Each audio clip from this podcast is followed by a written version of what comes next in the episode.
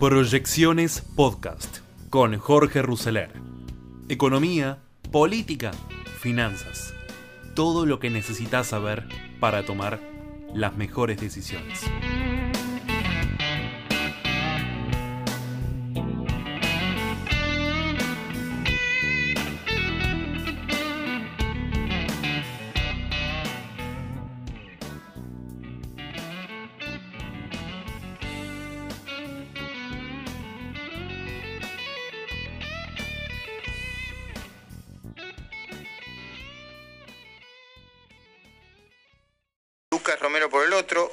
Día. ¿Cómo va? Eh, todo el equipo de la mañana de Radio Rivadavia saluda. ¿Qué tal? Buenos días, Luis. ¿Cómo estás? Muy bien. Saluda a Lucas Romero. También Lucas, ¿cómo va? Estamos con Jorge Giacobbe y todo el equipo de la mañana de Radio de esta mañana de Radio Rivadavia. ¿Cómo va? Buen día, Luis. Buen día, Jorge. Y buen día a todo el equipo. Muy bien. Empiezo por una pregunta común y, le, y arranco con Jorge.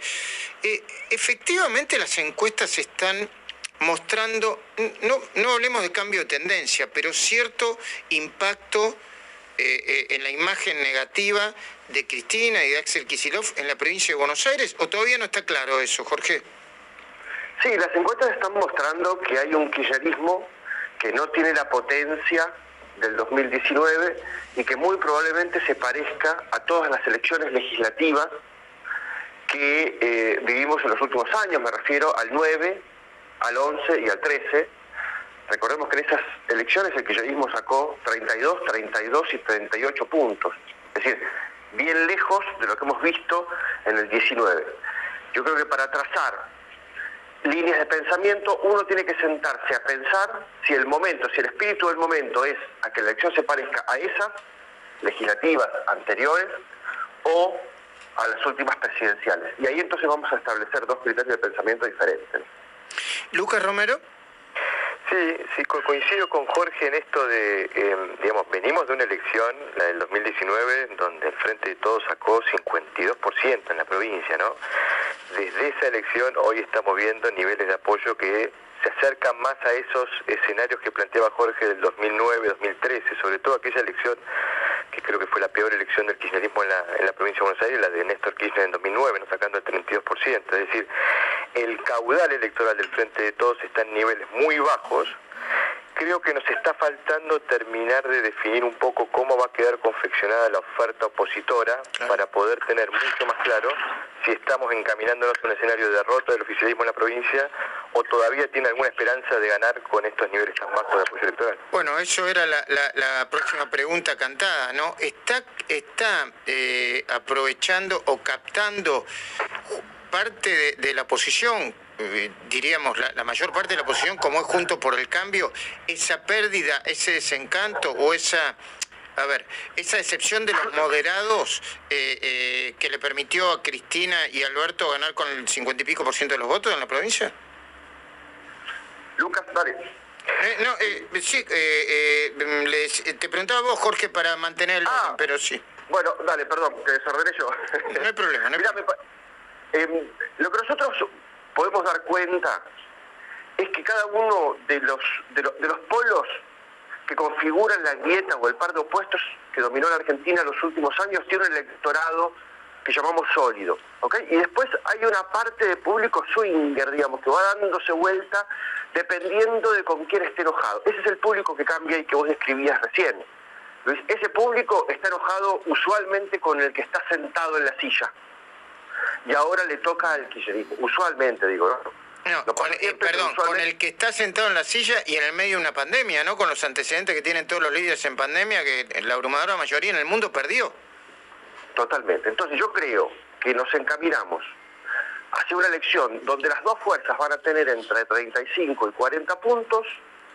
Uno le va a ganar al otro por dos puntos, por tres puntos, por cuatro. La prensa lo va a retratar, los analistas lo vamos a analizar, vamos a vivir dos años de hablar de esto, Luis, pero en términos de síntoma social es lo mismo. Que uno le gana al otro por dos, tres puntos, lo que te muestra es que sigue habiendo una sociedad partida al medio. Mm. Eh, eh, Lucas, ¿vos coincidís con el análisis de Jorge Giacobbe, hijo? Sí, sí, efectivamente digo, eh, el, el- el desencantado es un, es un votante menos ideologizado, más pragmático, probablemente oh. evalúe lo que le están devolviendo por parte de los gobiernos de turno y en función de eso, digamos, ejecute su voto como, como una, una suerte de, plebiscito o de, o de, opinión sobre la, gestión del gobierno en, en ejercicio. Ahora, hay, hay aspectos que son también interesantes para analizar particularmente de la dinámica, ¿no? Porque eh, creo que ayer, los escuchaba un poco en, en, el programa En Voces. Digo, eh, todavía estamos viendo peleas de marcas porque no tenemos candidatos, no tenemos alianzas. Entonces, cuando uno va a las marcas, digamos, ahí es donde encuentra mm, por ahora fragmentación en la, en la escena opositora. Y, y, con algunas curiosidades. Por ejemplo, nosotros estamos detectando un nivel de apoyo y de intención de voto, un espacio de derecha cercano a los 10 puntos. Cuando vos le preguntás a la gente, bueno, ¿y quiénes, quiénes representarían ese espacio? Algunos obviamente mencionan estar claramente referenciado en un espacio libertario, derecha. Ahora, cuando vos das la, posibilidad de que la respuesta sea espontánea y abierta, algunos mencionan a Patricia Bullrich, algunos mencionan a Iglesias, es decir, aparecen figuras que están, digamos, integrando juntos por el cambio. Yo creo que hay una cuestión de marca también a resolver y de alianzas.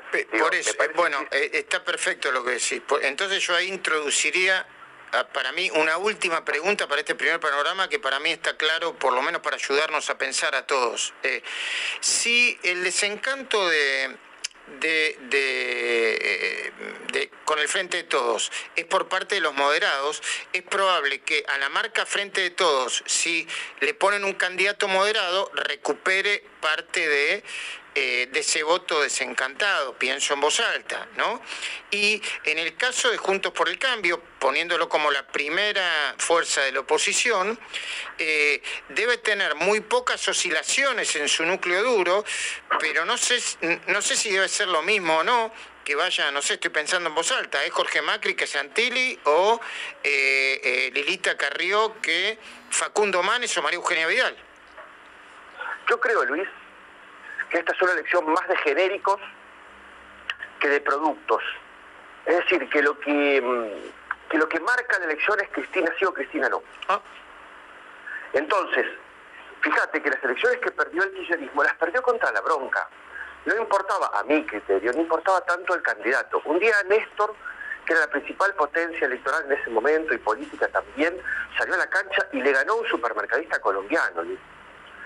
¿Ok? Y después perdieron otra elección de medio término. Cristina perdió contra Esteban Bullrich, a quien yo respeto personalmente, pero hizo una campaña donde hacía una cagada por semana. Entonces, me parece que cuando el kirchnerismo sale a la cancha y hay bronca contra el kirchnerismo, pone, ponele 35 puntos, la bronca te pone 37. Ponen ellos 37, la bronca te pone 32. Antes de preguntarle a Lucas, hay, dos cosas que no me quedaron claras. Supermercadista colombiano y otra una cagada por semana, pero me las explicas en otro, en, otro momento, Jorge. Eh, eh, decime, Lucas. Sí, eh, bueno, coincido con, con, Jorge, ¿no? El kirchnerismo... ¿En, qué? ¿En, lo de supermercadista colombiano? No, no, no, en, esto, en esto de que el kirchnerismo le imprime una particularidad eh, difícil de, desdibujar, digamos, en la, en la oferta general, digo, eh, el, el, el truco de Alberto Moderado, para simular una, una oferta electoral diferenciada del kirchnerismo creo que va a ser difícil de replicar nuevamente en esta elección.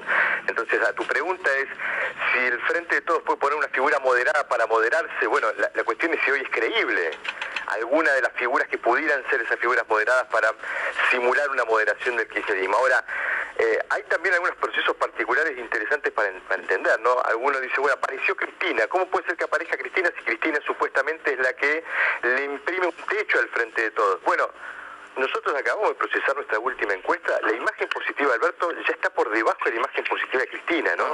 Creo que también, digamos, puede ser esta emergencia de Cristina para asumir algún tipo de protagonismo en el proceso electoral, digamos, la consecuencia de no caer más bajo o más profundo de lo que se está cayendo por la gestión de gobierno. Bueno, va a, haber, va a haber que analizar y con mucho detenimiento lo que pasa en los próximos días con la vacuna, con la economía, etcétera, etcétera. Gracias a ambos, muy interesante. ¿eh?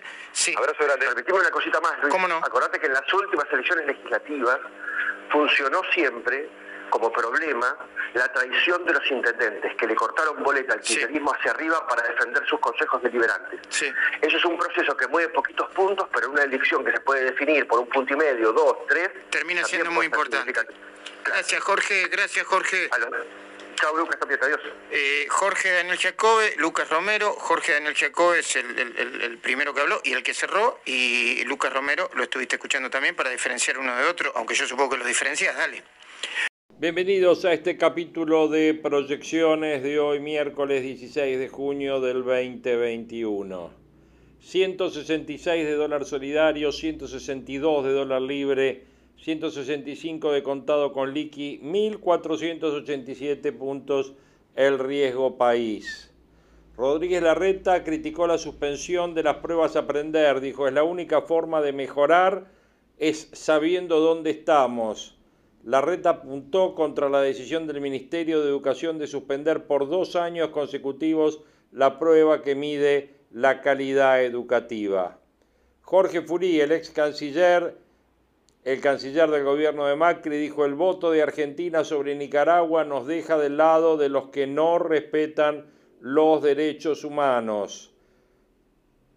Criticó la decisión del gobierno de no condenar los atropellos de Ortega en Nicaragua.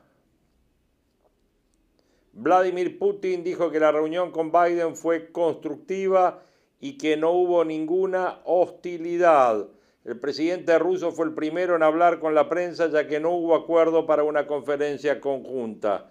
La cumbre bilateral terminó antes de lo fijado inicialmente en la agenda. Aseguró que tuvo un encuentro constructivo con Biden en una conferencia de prensa luego de la esperada cumbre bilateral entre el presidente ruso y Joe Biden, el primer encuentro entre ambos desde el inicio del gobierno de Biden. No hubo ninguna hostilidad, nuestro encuentro transcurrió de manera positiva, dijo el líder ruso. No hubo acuerdo para una conferencia conjunta, la reunión terminó antes de lo fijado, tras casi cuatro horas de diálogo junto a varios consejeros de cada país. Tenemos diferencias en varios temas, pero en ambas partes manifestaron su deseo de entenderse y acercar posturas. Ha sido productivo. Putin también confirmó que acordaban el regreso de sus respectivos embajadores que habían dejado sus puestos diplomáticos por tensiones bilaterales cuando Biden calificó de asesino a Putin. Regresarán a su lugar de trabajo cuando exactamente es una cuestión puramente técnica, señaló que no hubo invitaciones mutuas a Washington ni a Moscú. Consultado por un periodista por el comentario de Biden, dijo que Biden es un político experimentado que demostró sus valores morales.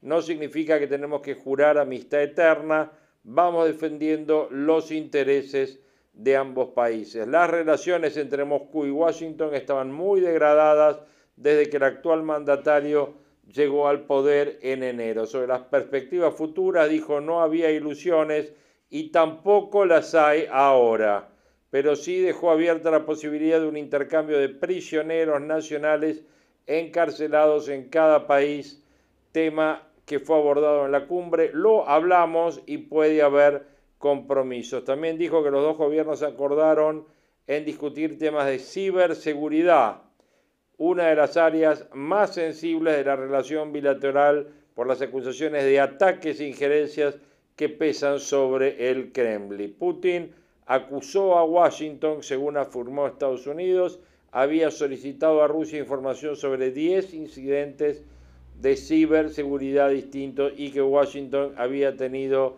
respuestas exhaustivas en todos los casos, pero Rusia envió 80 solicitudes en los últimos años y no recibió ninguna respuesta. También fue consultado sobre la situación de Alexei Navalny, cuyo encarcelamiento ha sido criticado por Occidente. Dijo, este hombre sabía que violaba la ley en vigor en Rusia. Declaró en referencia a una condena a prisión que obliga a Navalny a presentarse ante los servicios penitenciario. Bueno, la cumbre terminó, las palabras ahí lo tienen. Estremecedores videos de la caída del teleférico que dejó 14 muertos en Italia. Messi publicó un mensaje motivador antes del clásico con Uruguay por la Copa América. La, la salud de Susana Jiménez está internada en terapia intermedia y tiene buen ánimo. Argentina descendió durante mayo al último lugar del ranking de gestión de la pandemia por coronavirus. Un relevamiento de Bloomberg analizó qué naciones gestionaron mejor el brote de COVID tomando variables sanitarias, económicas y sociales. Y quedamos últimos. Bueno, ahí estamos. El sistema de salud está en llamas. La cautelar con la que las prepagas piden un aumento de casi el 10%. El Coco Basile tiene coronavirus y debió ser internado. Tiene 77 años el Coco Basile. En las noticias económicas,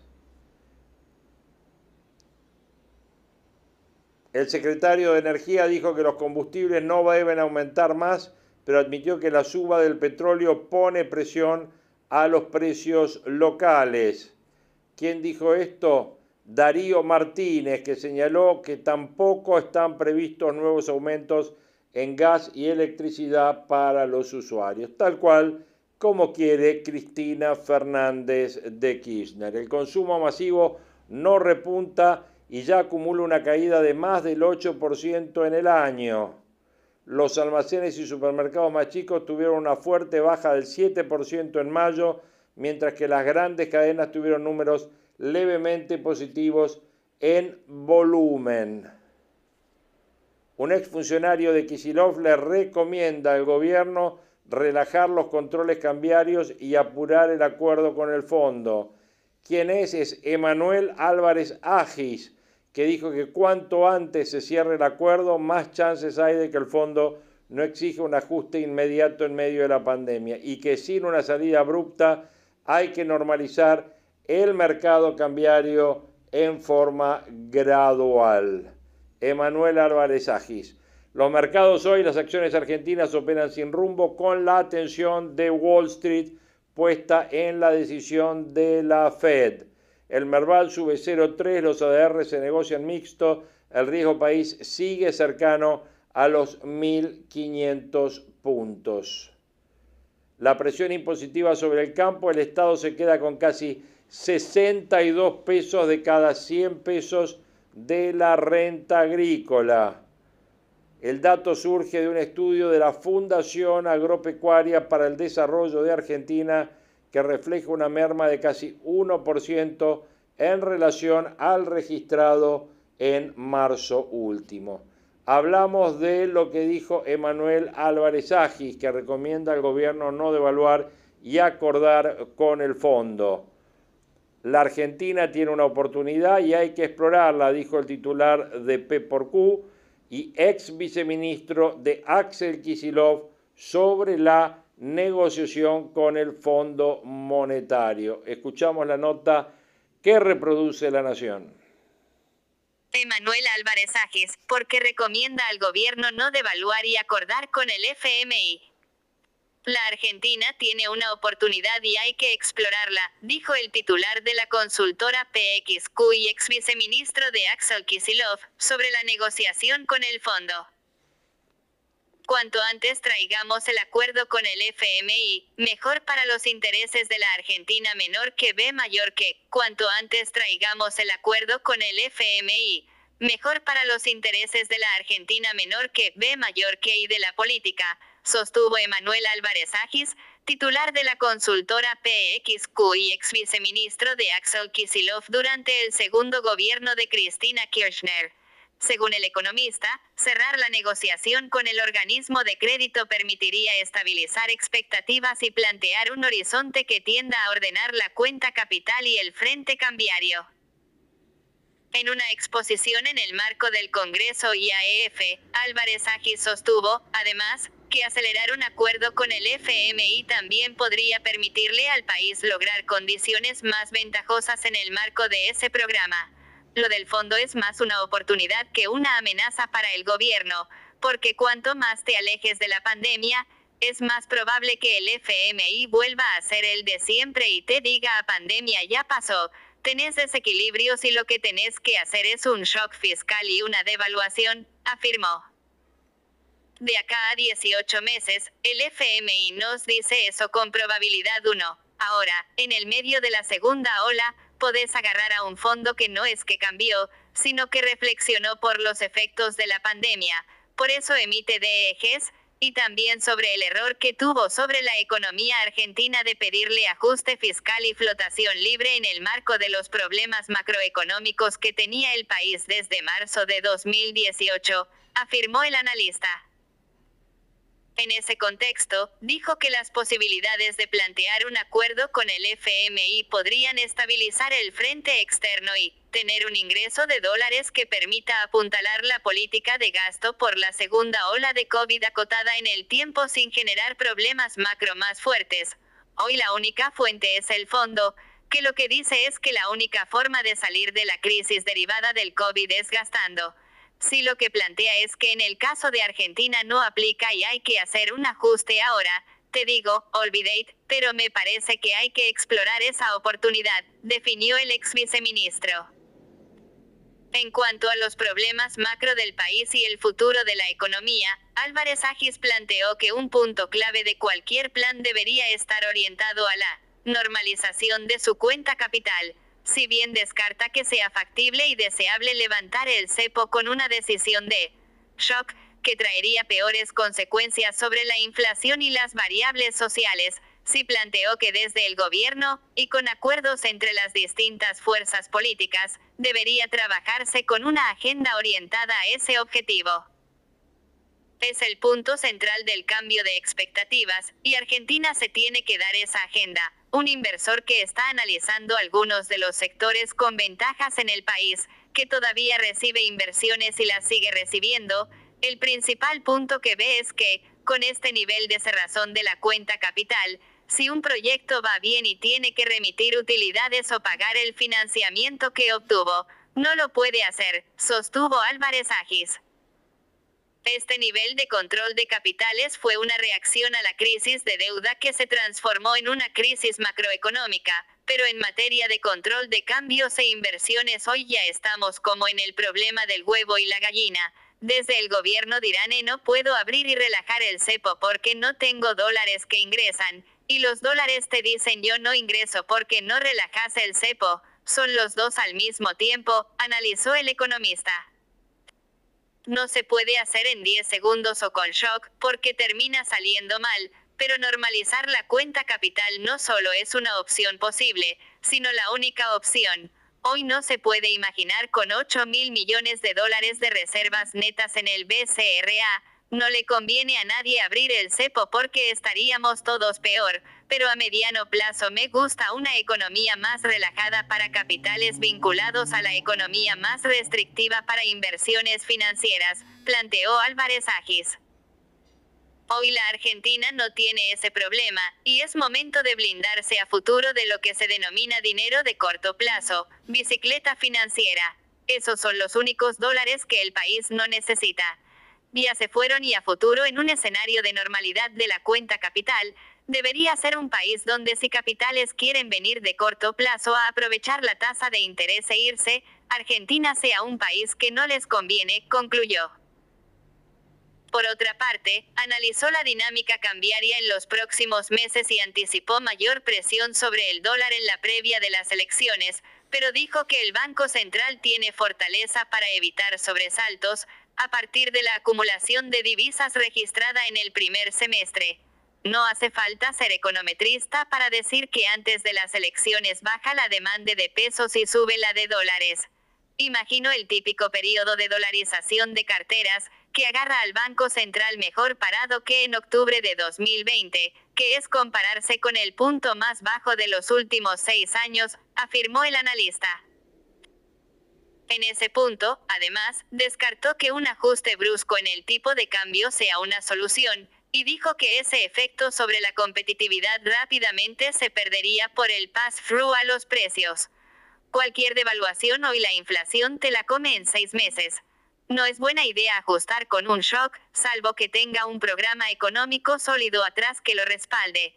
Devaluar sin más nada, en seis meses implica volver a pensar cómo salir del problema del atraso cambiario que intentamos solucionar, como el perro que se muerde la cola. Si se adelanta el tipo de cambio, enseguida se empieza a morder la cola con la inflación. Es mejor apostar a un programa que a una sola variable, concluyó. Fin de la nota. Emanuel Álvarez Agis diciendo que cualquier devaluación hoy te la come la inflación en seis meses, que no es una buena idea ajustar con un shock, salvo que tenga un programa económico sólido que lo respalde y que devaluar sin nada en seis meses implica volver a pensar cómo salir del problema del atraso cambiario que intentamos solucionar. Esto lo dirá por la experiencia que ellos tuvieron en el momento en que él era viceministro de Kisilov y se mandaron aquel saltito cambiario en la época de Capitanich. Recuerdan ustedes, ¿no? Creo que va un poquito por ahí, que es por donde lo dice. Bueno, me parecieron interesantes las palabras de Álvarez Agis, que ya lo había adelantado en un reportaje que había publicado Clarín Económico el fin de semana. ¿Qué vamos a tener en este capítulo? Vamos a tener un uh, reportaje a Alfonso Prat Gay, eh, vamos a tener qué hace José del Río en Mesa Chica, vamos a tener a Rosendo Fraga también en un reportaje que le hace José del Río y la mesa, los integrantes de la mesa de Mesa Chica.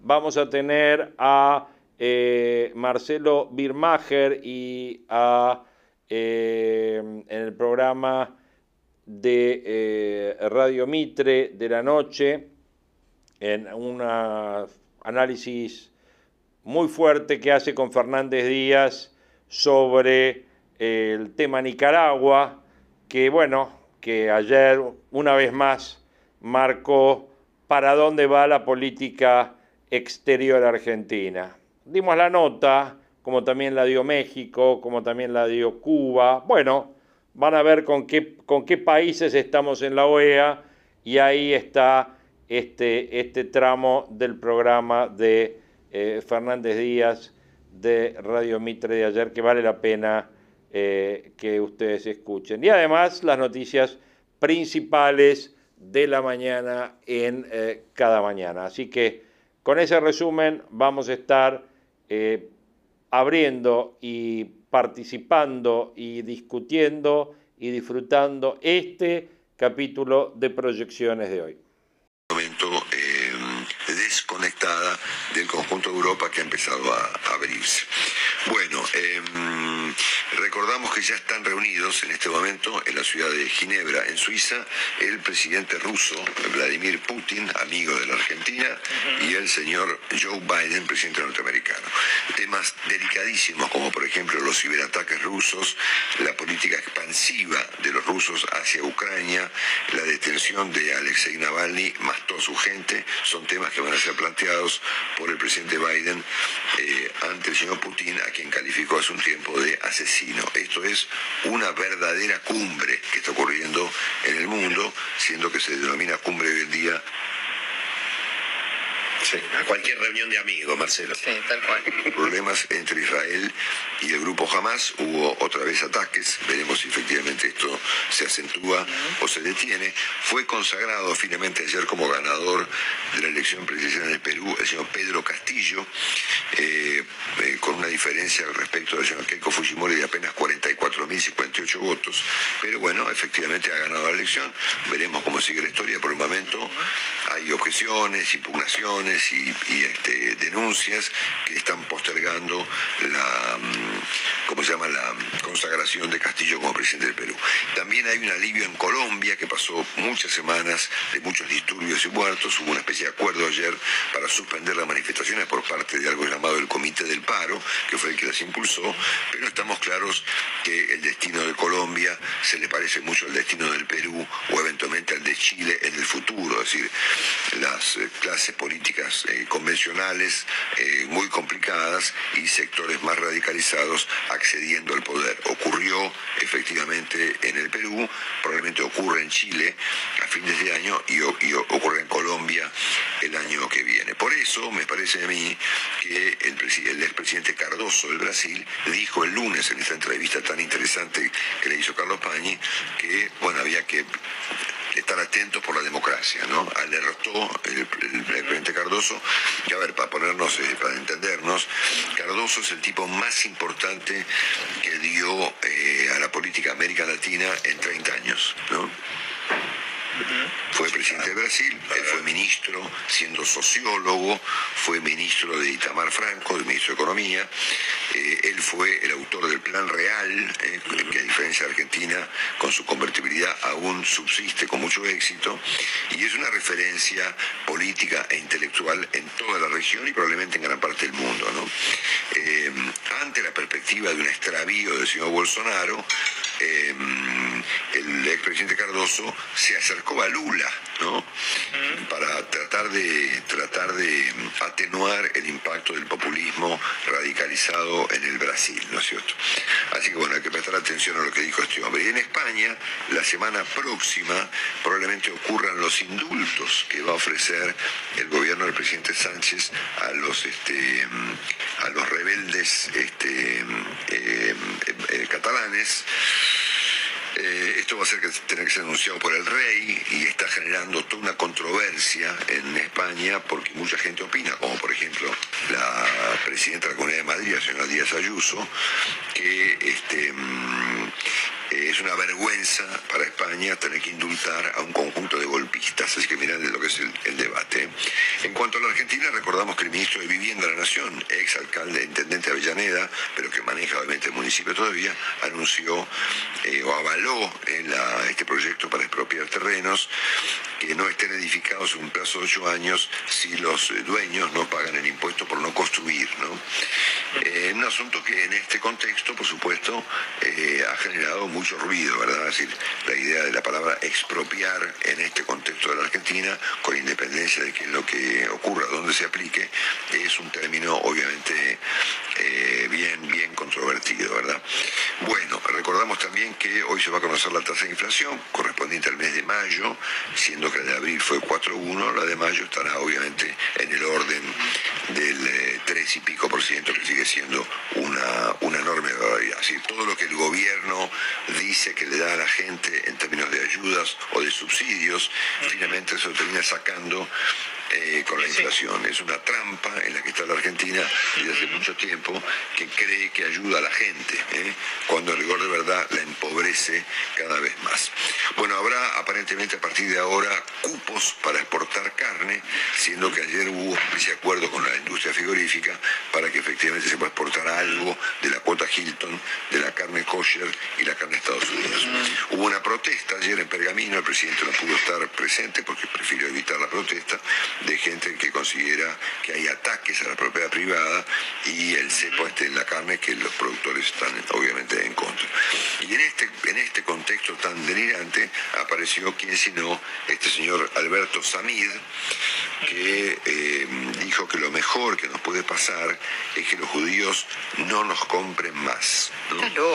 Esta declaración, a pesar de ser un personaje marginal de la vida pública, eh, merecía una condena de parte de las autoridades, ¿no? Siendo que el señor Samid se supone que milita en el mismo espacio que el presidente de la República, ¿no?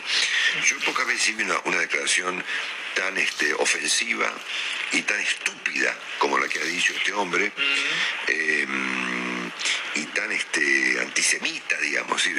a ver, ni siquiera les queremos vender carne.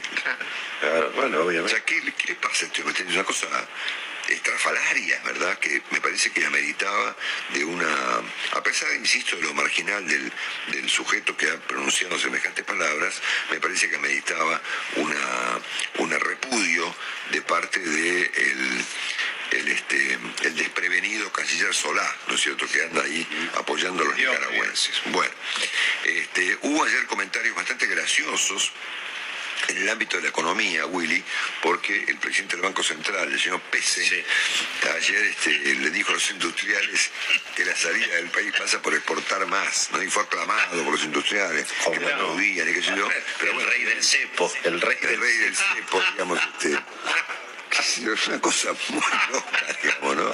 Pero bueno, que- Bueno, qué sé yo, ponele. Y al mismo tiempo hubo una reunión de empresarios que trascendió, pues la publicaron los portales, La Nación la publicó con mucho énfasis, de un conjunto de industriales, empresarios que pidieron a la Argentina estabilidad, el fin del control de cambios y, y otras cosas que, bueno, por supuesto, todo el mundo sabe que no solamente no van a ocurrir, sino que se van a agravar, ¿no es cierto? Sí, ¿Eh? claro, claro. Bueno, porque tal cual, como dijo, ojo que la, Cristina dijo el otro día en La Plata respecto de la salud, va a haber otras cosas que también va a haber que modificar y reformar. Sí, exactamente. No hizo detalle de a qué se Esto es un repaso de todos los temas importantes del día, con excepción de dos, que me los guardo para comentar en el siguiente capítulo del programa. El tema de las prepagas y el tema de Nicaragua, ¿eh? que son temas que, aunque parezca mentira, van de la mano. ¿eh? Ya venimos.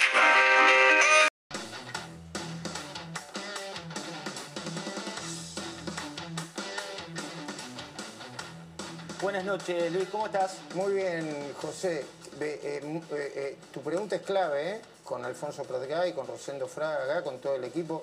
¿Quién va a poner un dólar en la Argentina, no? Y además con todas las señales de, de- de- de las últimas horas, te diría, ya, ¿no? De, de los últimos días. Vos sabés que esta mañana se produjo aquí en Buenos Aires el congreso más importante de directivos de finanzas. Siempre en el mundo de las empresas son como los que uno se enoja con, ¿viste? Porque son los que te dicen, no, no hay presupuesto, no, por acá no, no por acá. Bueno, y se habló de lo que viene en el país, pero con, con una celeridad y con una precisión que pocos tienen. Y ahí surgió esta pregunta, Luis. Más allá de todas las noticias que después en el transcurso del día fueron ocurriendo, como por ejemplo lo de Avellaneda, que te imaginas lo que piensa un inversor cuando le decís, si hay un baldío, expropiese.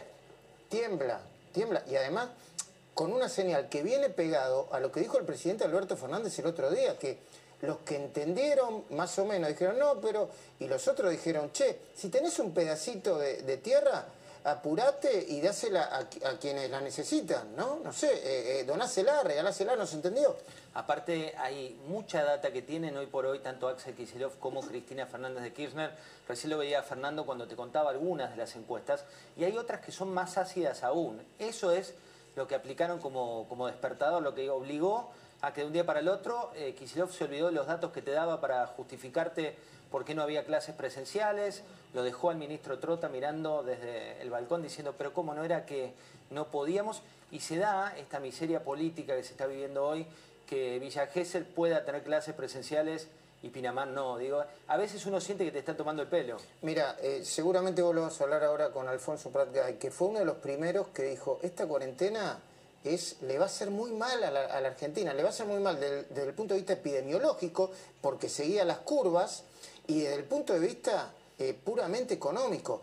Las encuestas están empezando a, a demostrar, yo he tenido una discusión con la mesa de voces y supongo que, que vos la podrás seguir con tu programa, que por más que en Juntos por el Cambio dicen, che, mirá que todavía en la provincia estamos perdiendo eh, por varios puntos, hay un descontento que ya está atravesando la imagen de Kisilov y la imagen de la nueva jefa de campaña al frente de todos, que es Cristina. ¿Es, es el mismo problema que tenía Macri, más o menos, o que terminó teniendo más o menos en 2019? Y hay un dato más, Luis, que es eh, impactante. Cuando vos le preguntabas hace un año a la opinión pública, le decías, bueno, ¿usted cree que después va a venir un escenario mejor después de la pandemia? ¿Cree que el gobierno está manejando bien esta pandemia? Hace un año te decían, sí. Ahora te dice 6 de cada 10 argentinos consultados por los últimos estudios que no, que no creen que el panorama que viene sea más alentador y empieza a caer, digamos, la realidad de- del día después. Pero si querés, Luis, te libero y arranco con eso, con esa pregunta. Dale, te eh, sigo viendo obviamente con mucho interés. ¿Quién va a poner un dólar en la Argentina? Esa pregunta te la haces vos, pero no te la haces desde el punto de vista de la oligarquía, como tratan de instalarte, o desde los acaudalados, sino de la realidad que tiene conocimiento por tu em- familia, por la empresa en la que trabajás, sea grande, sea mediana, sea pyme, por las dificultades que atraviesa el país y que te muestran, ya con eh, menos velo de la pandemia, te muestran que la pobreza en nuestro país está en niveles récord. Hoy a la mañana te decía un empresario, ¿eh? uno de tantos empresarios que participaron de esa cumbre de directivos de finanzas, que lo importante no es tanto la cumbre, si bien el IAF sin duda es la institución que nuclea a los principales directivos de nuestro país, sino lo que surgió de ahí.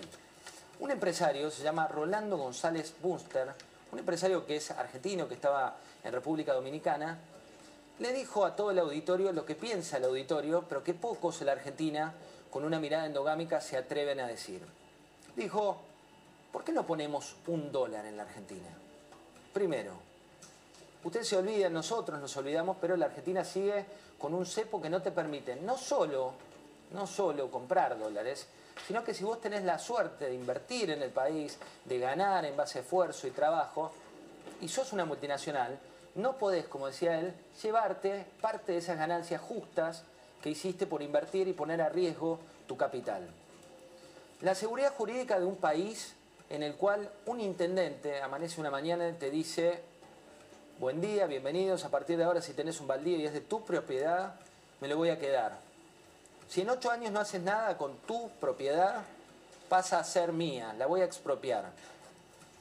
Algo que, si lo sumás a las palabras del propio presidente Fernández, había dicho, ¿para qué sirven las tierras improductivas? Ojo, todo esto que uno lo ve en el marco de la pandemia con el barbijo todavía en los ojos, y que en el marco de la pandemia lo ves de una mirada muy endogámica, es lo que está construyendo el día después. Mientras nosotros discutimos esta situación y estamos hablando de qué se puede expropiar o no en Avellaneda, el mundo va por cómo fomentar las inversiones, cómo traer economía de conocimiento, cómo generar proyectos que te conviertan en competitivo ese día después. La moneda argentina no existe. ¿Acaso vos ahorrás en pesos? Si podés ahorrar, porque son muy pocos los que pueden ahorrar, ¿para qué vas a ahorrar en pesos? Si te prometen una inflación y la inflación supera ampliamente lo prometido. Si hay un escenario de plan económico que de golpe se borra en 24 horas, porque suena el teléfono, porque pesa el pragmatismo, porque aparecen las encuestas, porque la realidad le dice al presidente de la nación y a la vicepresidenta a veces en ejercicio presidencial, que la realidad los lleva de frente a una situación muy complicada en materia económica. ¿Por qué voy a traer un dólar? Decía este inversor, si me cambian las reglas todo el tiempo, si me prometen que si invierto a largo plazo, sobre todo en energía, que es el rubro en el cual él se desempeña, de un día para el otro ven con malos ojos que yo gane un poco de dinero y me pisan las tarifas, me pisan los márgenes y me dicen que algo habré hecho. ¿Por qué voy a invertir en un país en el cual de un día para el otro también aparecen por una cadena que no es nacional, pero sí por distintos escenarios, un gobernador de la provincia que dice, el plan como está no sirve, hay que cambiarlo todo. Y cuando las encuestas llegaron, encuestas de último momento, después te vamos a mostrar en detalle, una encuesta que preocupó sobre todo a Cristina, porque la batalla de Cristina es el 40% del electorado que está en la provincia de Buenos Aires. Y ese electorado dice que, ojo, no se, no se creen que esto es intención de voto, es solamente aceptación a determinados políticos o no por primera vez, un relevamiento, en este caso de Management Fit, te dice que Macri superó por primera vez a CFK en el conurbano bonaerense, en la provincia de Buenos Aires. Imagínate lo que significa eso para el bastión del Delfín, en este caso de Cristina Fernández de Kirchner, donde ves la imagen positiva y la imagen negativa de ambos funcionarios que, cabe decirlo, no tienen una buena imagen en términos de el techo de negatividad. ¿Qué hizo la Argentina hoy para decirle otra cachetada a los inversores? Hoy te lo contaban en la tarde aquí en, La Nación Más, el tema de que la Argentina se abstuvo de condenar la ola de arrestos del régimen, porque es un régimen, de Daniel Ortega en Nicaragua. ¿Te suena lejano? ¿Pero qué pensás que cree un inversor de Estados Unidos cuando mira que la Argentina no condena a un lugar que mete en preso a la oposición?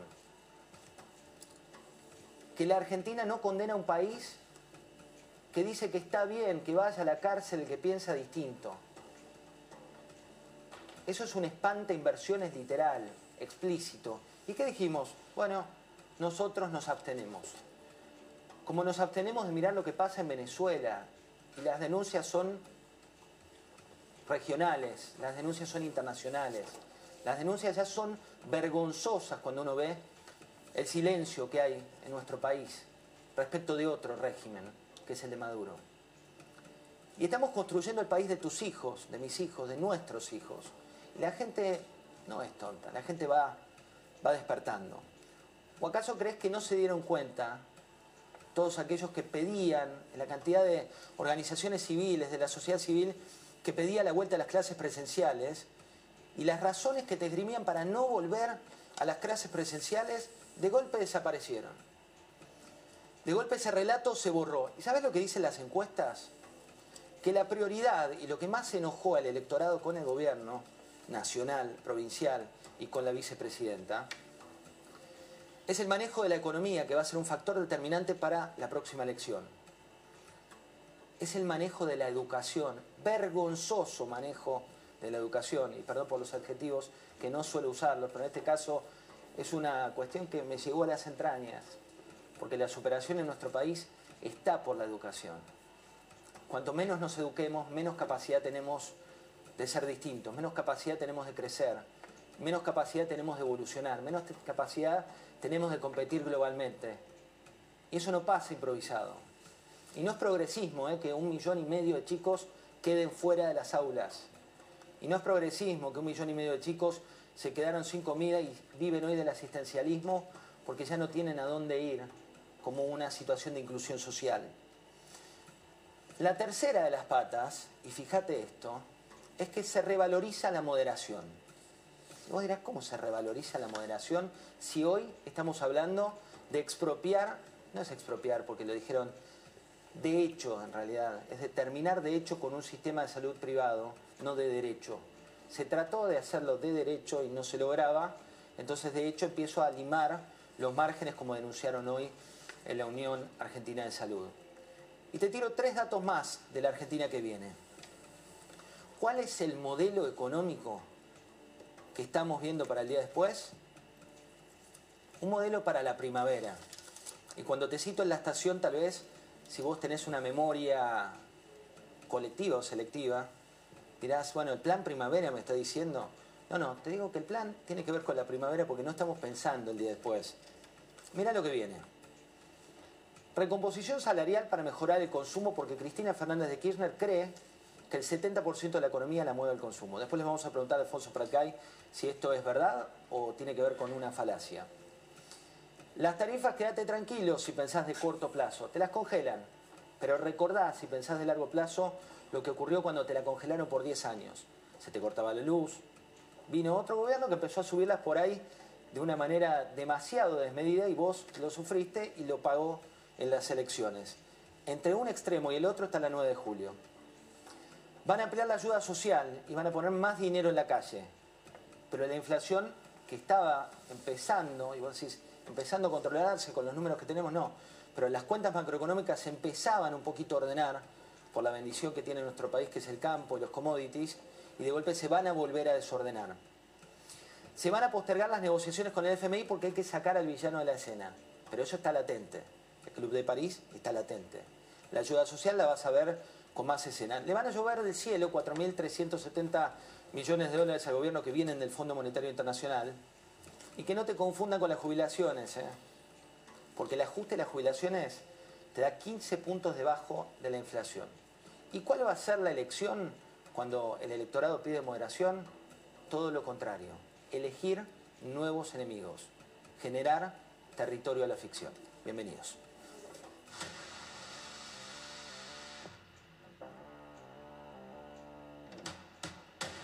yo dije que por lo tanto debíamos repensar el sistema de salud. Estamos todos trabajando en eso, en disminuir la fragmentación del sistema de salud. Todas las vacunas han tenido aparición de efectos adversos en la fase 4 o en la farmacovigilancia, en particular la AstraZeneca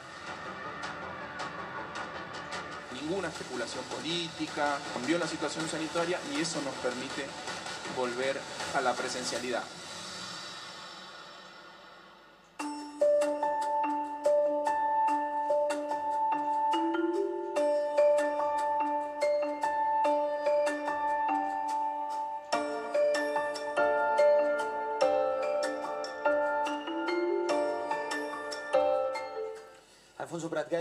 ¿Cómo estás? Buenas noches, José, qué gusto acompañarte. ¿Cómo va a ser el día después? Y falta mucho para llegar al día después todavía, ¿no? faltan meses complicados antes de las elecciones y habitualmente los meses previos a las elecciones, salvo algunas excepciones este, que nos sobra los, dedos de una mano para contar, son meses complicados, ¿no? porque eh, en este caso en particular, un poco lo decías vos en la introducción, es un gobierno que finalmente se dio cuenta que todo lo que venía haciendo hasta ahora le resta votos. Nosotros se lo dijimos desde el primer día, eh, marcándole la dificultad que era eh, intentar ensayar eh, cuarentenas que quizás se podían aplicar en el mundo desarrollado, pero que no se pueden aplicar en el conurbano, no se pueden aplicar en barrios donde la gente vive en casas hacinadas, en lugares donde el 40% trabaja en la informalidad. Eh, y bueno, se dieron cuenta quizás tarde de que esto es un problema. El problema está concentrado no solamente en el conurbano, que es casi lo único que les interesa a ellos, sino a lo largo de todo el país. Y no solamente en el empleo informal, sino en la pequeña y mediana empresa, ¿no? Eh, y no solamente en el sector eh, de gastronomía o hotelero, sino pymes que han ido desapareciendo a lo largo de los últimos 18 meses a un ritmo que nunca habíamos visto antes. Y un gobierno que no ofrece este, ninguna respuesta más que la de cuidar las espaldas de la vicepresidenta en sus temas judiciales y atender cuestiones puntuales este, muy chiquitas, pensando que con eso pueden tener uno o dos votos más. Vos sabés que esta mañana, eh, hablando, bueno, por un lado con Mariel Fornoni, pero también con, con Eduardo Fidanza, el director de Poliarquía, él tiene una frase que por ahí a muchos que nos miran le van a hacer abrir los ojos eh, muy fuerte, que ella decía, Mariel decía, bueno, las elecciones de medio término con una economía que va mal suelen tener un resultado negativo. Y Fidanza dio esta frase que dice, ¿qué pasa si la gente se reúne de golpe a comer asado, eh, las vacunas empiezan a aflorar y el ritmo que viene de cara a esas elecciones da una especie de veranito económico. Eh, ¿Vos crees que eso puede suceder? Yo no lo veo probable porque es un gobierno que día a día pierde la, confianza y pierde la credibilidad. ¿no? La autoridad presidencial está prácticamente este, devaluada por completo. ¿no? Eh, el ministro de Economía es un ministro que se ocupa casi exclusivamente del Club de París y del Fondo Monetario. Uh, acordate que en las últimas dos, mañana sale el índice de, IPC, el índice de precios, y bueno, curiosamente mañana va a estar en, Argentina Guzmán, pero los últimos dos índices estaba dando vueltas por el mundo, no, no haciéndose cargo del problema más serio que, tiene en estos momentos la, la economía. ¿El problema más serio es la inflación? Sin ninguna duda, sin ninguna duda, porque eso le quita eh, el poder adquisitivo a los que menos tienen, le quita horizonte temporal a los que quieren planificar, a los que quisieran invertir, como decís vos, un dólar o 150 pesos, eh, le quita previsibilidad a la economía eh, y este es uno de los, de los grandes problemas, no, no, tengamos dudas de eso. Ahí, Alfonso, el plan de Cristina para la economía es un poco lo que te contaba, ¿no? Aumentar los salarios en el corto plazo, ella dice que es la única manera de mejorar el consumo y que si mejorase el consumo la economía se reactiva. ¿Es tan lineal? Yo creo que considerar eso un plan, con todo respeto, José, es un esfuerzo heroico que estás haciendo. ¿no? Eh, me parece que lo que hay detrás de las ideas este, así mezcladas que tiene Cristina Kirchner es, eh, es Kisilov. Kisilov es el ideólogo detrás de estas cosas y Kisilov ya destrozó la economía este, en, la gestión anterior. Es un joven viejo conocido tuyo. Absolutamente, sí. Yo, yo heredé eh, sus problemas eh, y esos problemas eh, subsisten. Fíjate que ahora estamos discutiendo, Guzmán está discutiendo la cuestión del Club de París. Este fue un acuerdo que Kisilov armó de manera tal de dejarle el regalito al próximo gobierno y ahora la ironía de la vida es que le quedó al gobierno en el que él forma parte. ¿no? Pagó punitorios de más, se comprometió a plazo que no podía este, cumplir estableció una cláusula demoníaca, te diría yo, que si en estos 60 días, entre el 30 de mayo y fin de julio, si Argentina no paga, se le cargan 900 eh, millones de dólares más. Bueno, eso es lo que hoy está primando por lo que al principio parecía que iba a ser el equipo de Alberto con gente más idónea y más capacitada. ¿Hizo bien Guzmán en no renunciar, habiendo tenido eh, tantas diferencias? Digo, vos en su momento la pasaste mal como, como ministro de Economía y decidiste dar un paso al costado en, ese contexto. ¿Hizo, ¿Hizo mal en no renunciar?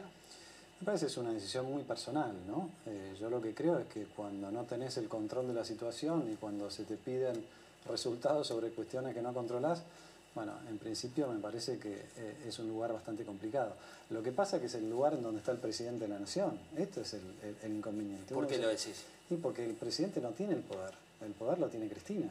Y cada vez que Cristina habla, marca la agenda, ¿no es cierto? Entonces, esa silla eléctrica que es la presidencia, imagínate lo que es sentarte en esa silla si encima no tenés el poder, ¿no?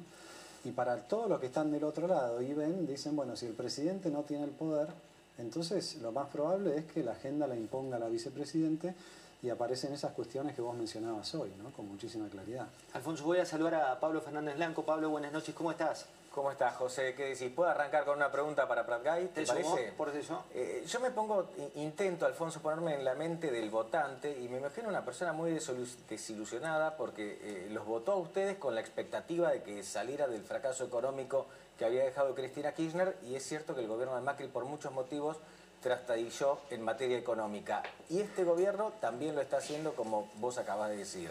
En las próximas elecciones, ¿Cómo hace Juntos por el Cambio o cómo hace la oposición, que fue gobierno hace poquito, para convencer al votante de que no va a volver a ocurrir lo mismo? Bueno, básicamente lo que, lo que tienen que hacer Juntos por el Cambio es este, vender futuro, digamos, es explicarle al votante cuál va a ser el camino eh, y por qué eh, cuando Juntos por el Cambio vuelva, que espero que vuelva en, en 2023, bueno, habremos aprendido las lecciones de la experiencia anterior y tendremos este, un panorama más claro para, ofrecer. Ahora, quiero decir una cosa que me quedó pendiente del, eh, y se aplica, Pablo, a lo que vos me estás preguntando. Eh, la, realidad pasa muy rápido en Argentina, ¿no? Eh, y estamos hablando de elecciones medio término. Y en las elecciones de medio término del 2017, Juntos por el Cambio sacó más de 41% de los votos. Para poner esto en contexto, el Frente para la Victoria en el 2009 sacó 29% y en el 2011 sacó 33%. La elección de medio término de Juntos por el Cambio en el 2017 fue la mejor elección desde el retorno a la democracia, con excepción de la del 85, que era la euforia de Alfonsín, y la del 93, que era el mejor momento de la convertibilidad. ¿Qué quiero decir con esto? Que así como los oficialismos eh, pueden perder rápidamente, eh, así también las oposiciones se pueden reposicionar rápidamente. Y más allá de lo que fueron los últimos dos años de gestión después de esa muy buena elección de medio término y cómo se perdió la elección del 2019 de Cambiemos, eh, Cambiemos obtuvo el 41% de los votos. Entonces hay una franja todavía muy grande de la sociedad que aún en esa situación de recesión, de inflación, decidió ponerle su voto y ponerle su esperanza a algo diferente de lo que está gobernando ahora. Y lo que está gobernando ahora, desde que asumió, ha tenido muy malos resultados. Entonces, yo creo que la oportunidad está para la oposición, pero me parece también que hay que poner más énfasis en lo que la oposición quiere hacer que las candidaturas en las que vamos a ir eh, peleando todo el tiempo. Me parece no es un momento para hablar de candidaturas, sino para hablar de futuro. Alfonso, hay mucha gente preocupada también por la, economía, ¿no? Si tenés una empresa pequeña, la pasó muy mal, una empresa grande, de acuerdo al rubro en el cual compita, también, digo. Eh, ¿Cuán preocupante es la realidad macro, la realidad que no vemos todos los argentinos y que por ahí vos la tenés más en, en tu matriz? Bueno, no la vemos, pero la, leemos en, el diario, la vivimos. Eh, hoy cuando venía para acá, eh, Twitter que te ofrece tantas cosas, me ofrecía eh, una foto de Mafalda, del, creo que era del 66, donde Mafalda le pregunta a su, a su padre, le dice, ¿por qué todos los que terminan de estudiar se quieren ir afuera? Y eso fue hace cincuenta y pico de años. ¿no? Estamos siempre en el mismo lugar. Esto es lo desesperante de Argentina. ¿no? Como hay alguien que dice por ahí, te vas de Argentina eh, y volvés a los 20 días, cambió todo, te vas y volvés a los 20 años y sigue todo igual. ¿no?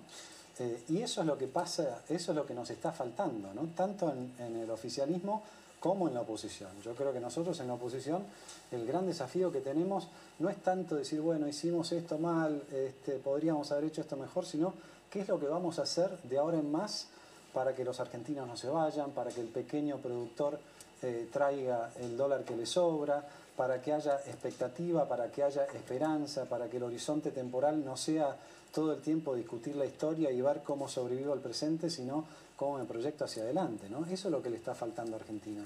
Y en esa dimensión, fíjate que eh, una sociedad, una nación que no proyecta hacia adelante, eh, se va envejeciendo, básicamente. Y eso es lo que nos pasa. Esto ya, ya pre- pre- prescribió en términos de posiciones, pero digo, en tu origen de, de banquero de JP Morgan y después como titular del Banco Central y, y de Economía, cuando pasan cosas como las que pasaron hoy en nuestro país, ¿no?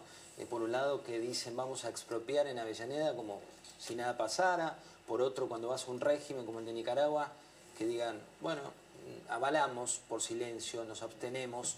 Eh, ¿Qué implica eso en, en la realidad? Son todas, a ver, en lo de Nicaragua, obviamente política exterior, una política exterior que para el que nos ve desde Argentina no entiende, este, no solamente por lo de Nicaragua, el voto... Como dijo este, Solá, ¿eh? que era un tema de asuntos internos. Sí, sí, claro, cuando les conviene, ¿no? Y después cuando no les conviene, este, se meten a fondo, ¿no? Eh, para el que lo mira de afuera no lo entiende y, y- realmente tiene otros este, lugares donde interesarse, ¿no? A mí me preocupa más para los que estamos adentro y vemos estas señales. Lo de Avellaneda es preocupante en sí, pero además es preocupante porque fue un consejo deliberante el que definió esta situación. No es una ley provincial, no es una ley nacional, ¿no? Entonces, creíamos hasta ahora que la arbitrariedad venía dada por una parte de la coalición gobernante. Ahora puede suceder en cualquier otro lugar, ¿no?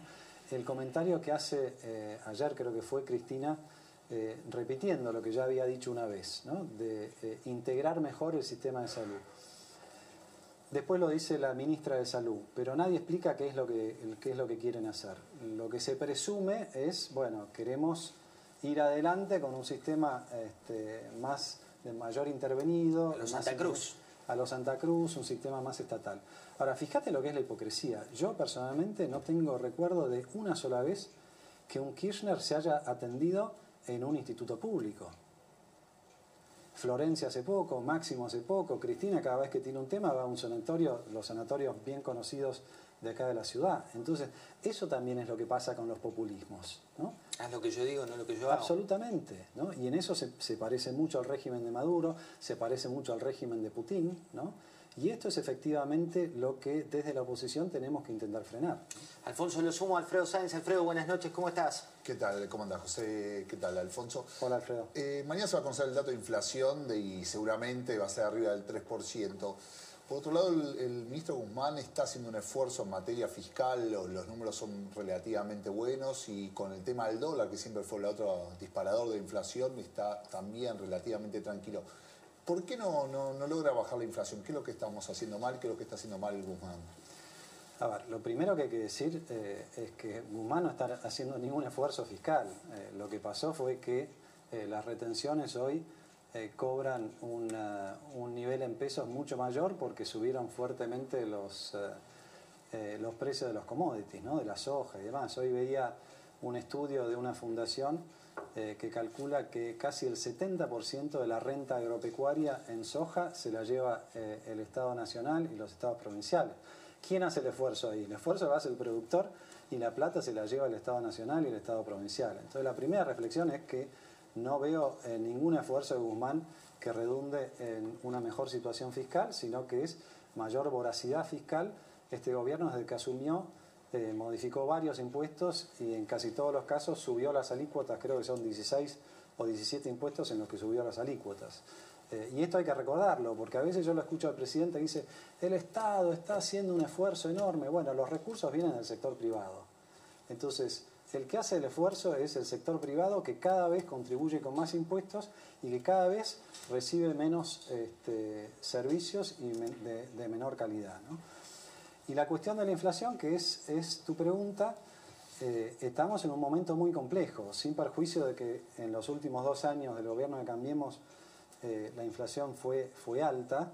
En estos momentos estamos con una inflación más alta que esa. Hay que ir al año 91 para encontrar un nivel de inflación más alto que el de los últimos meses. ¿Se puede espiralizar? ¿Puede crecer aún a un ritmo más, más alto? El tema, José, es que una vez que cruzás el umbral del 3 o del 4%, eh, ya entras en una especie de inercia donde es muy difícil frenarla, porque, eh, bueno, mañana vamos a ver el índice y el gobierno dirá, bueno, pero esta vez no fue la carne, subió, no sé, la leche y la harina. Pero claro, el mes que viene los, que no, los, los eh, productos que no subieron van a subir para ponerse al día con ese 4%. Va a una velocidad de 4% mensual que históricamente en Argentina fue muy difícil mantener estable. O hay un plan de estabilización muy contundente que la baja, como fue el plan austral, transitoriamente el plan primavera que mencionabas, o el plan de convertibilidad, eh, o directamente esa inercia te lleva a comportamientos que son muy complicados. ¿no? Y donde, eh, para volver a la pregunta anterior, el Banco Central en estos momentos es parte del problema y no de la solución, por una cuestión que también fue eje de la campaña de Alberto Fernández cuando dijo yo no voy a pagar más o voy a pagar menos este, interés por las LELIC y con eso que me voy a ahorrar les voy a pagar más jubilaciones a los jubilados. Vos ya explicaste... 15 puntos menos. Que cayeron 15 puntos. ¿Sabés cuánto pagó el mes pasado el Banco Central de intereses del ELIC? 100 mil millones de pesos. Lo que pasa es que esas cuestiones, viste que hay una particularidad con las finanzas, que como son tan lejanas para la gente, cuando uno hace el paralelo entre el ELIX y jubilaciones, pero es así, es un, es un cruce directo. Es un cruce directo, no quiero hacer ese paralelismo porque sé que la gente puede no entenderlo, lo que quiero sí es agarrarme de esta magnitud y explicar que sin hacer nada, todos los meses el Banco Central, simplemente para renovar la deuda que tiene, tiene que emitir 100 mil millones de pesos. Y ahí está. Ahí 100 mil millones de pesos es aproximadamente el 4% de la cantidad de pesos que hay en circulación.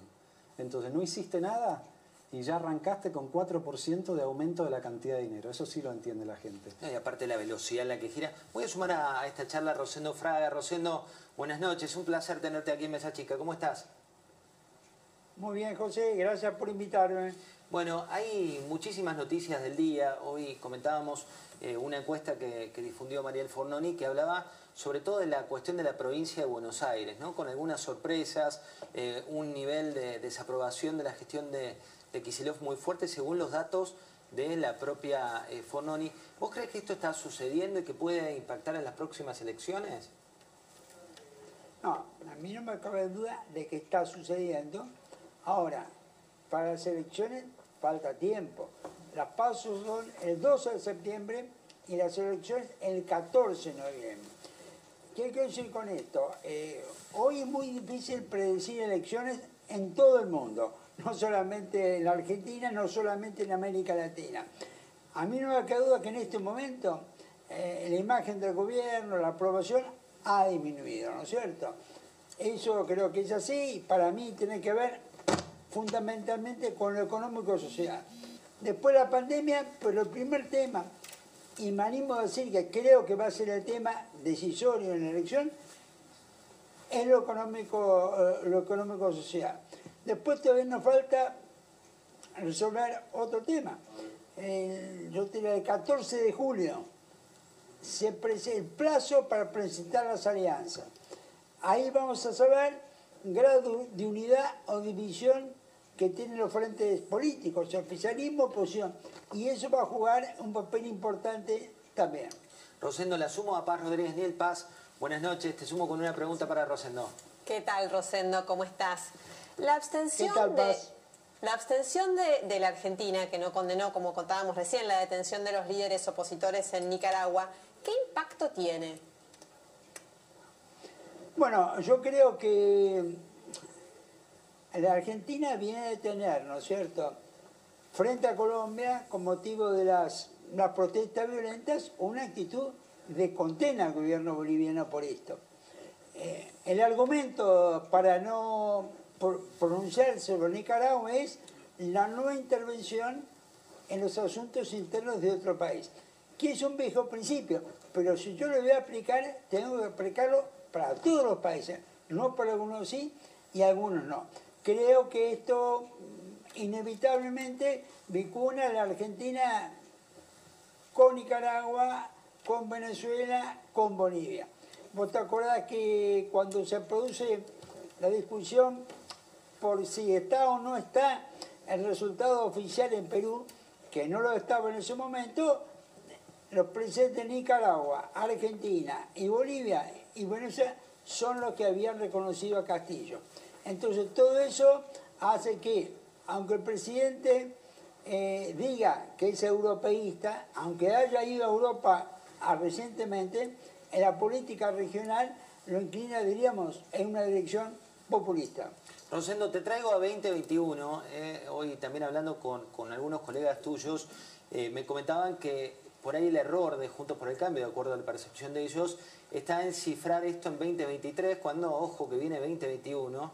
Y en este caso hay un debate interno, dicen los que saben, que se le ha escuchado al propio Mauricio Macri decir que María Eugenia Vidal debería jugar en provincia de Buenos Aires y que juegue en la ciudad es casi como tirar a su mejor candidata en provincia. Eh, ¿Cuál es tu percepción? Mira, yo creo que lo que está en discusión hoy en todo, en todo cambio es el liderazgo político. Eso creo que está en discusión y creo que esa discusión está complicando el armado de la oposición. Vos fijate que antes de la discusión hace 15 días era si Vidal va o no va en Buenos Aires, si va o no va en Capital. Hoy ya tenemos tres listas en marcha para los pasos de la oposición en la provincia de Buenos Aires. Yo, yo creo que acá este es el punto. La lucha por el liderazgo subyace y las primarias, en función de la lucha por el liderazgo, cobran una prioridad, para mí excesiva. Como decían antes, la oposición tiene que empezar en el horizonte. ¿Cómo convencer a la gente? Dar una posibilidad que las cosas pueden mejorar. Y eso tiene que ver con la propuesta del 23. Rosendo, muchas gracias eh, por, por esta conversación. Bueno, gracias a vos. Alfonso, eh, te, quiero presentar a una nueva persona dentro del gabinete económico. El detalle lo tiene Alfredo Sainz, pero él te va a presentar a esa persona y yo te voy a preguntar no tanto por la persona, sino por lo que implican este tipo de políticas. Alfredo. Sí, mira, te digo, se, conoció quién va a ser la, segunda de Paula Español en la Secretaría de Comercio.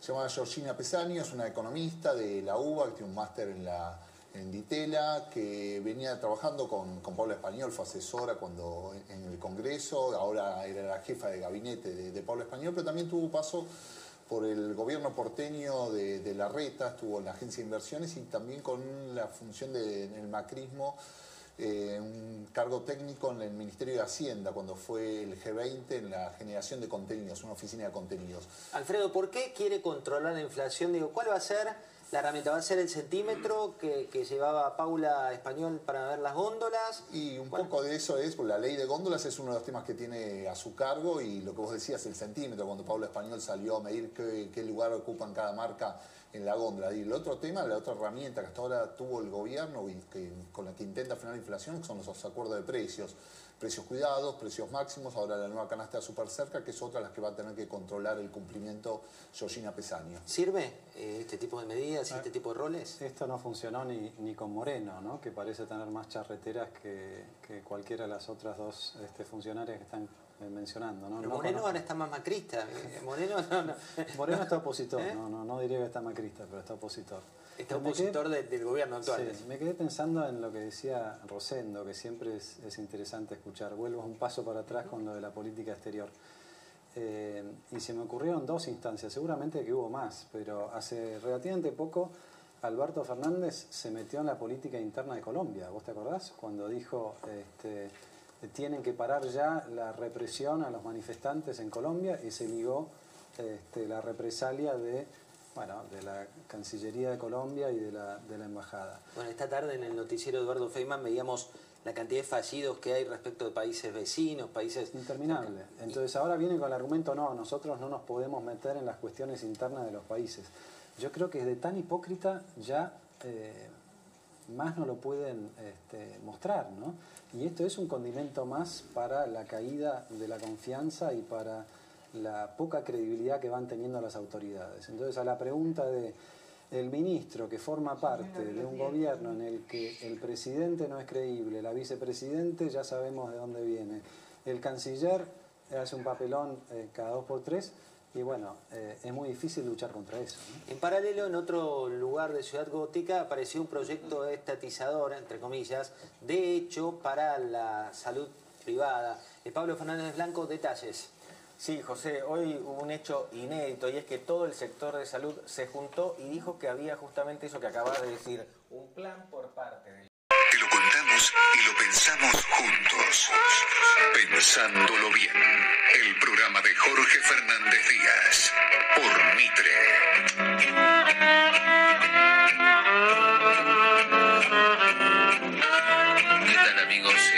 Pensándolo Bien, este programa que va de 20 a 22, de lunes a viernes aquí en el aire libre de Radio Mitre. Acabo de leerles a Luciano Román, que es como si hubiera estado escuchando este programa de estos últimos días, estuvimos hablando de la esperanza, de la desesperanza, por qué irse, por qué quedarse. ¿eh?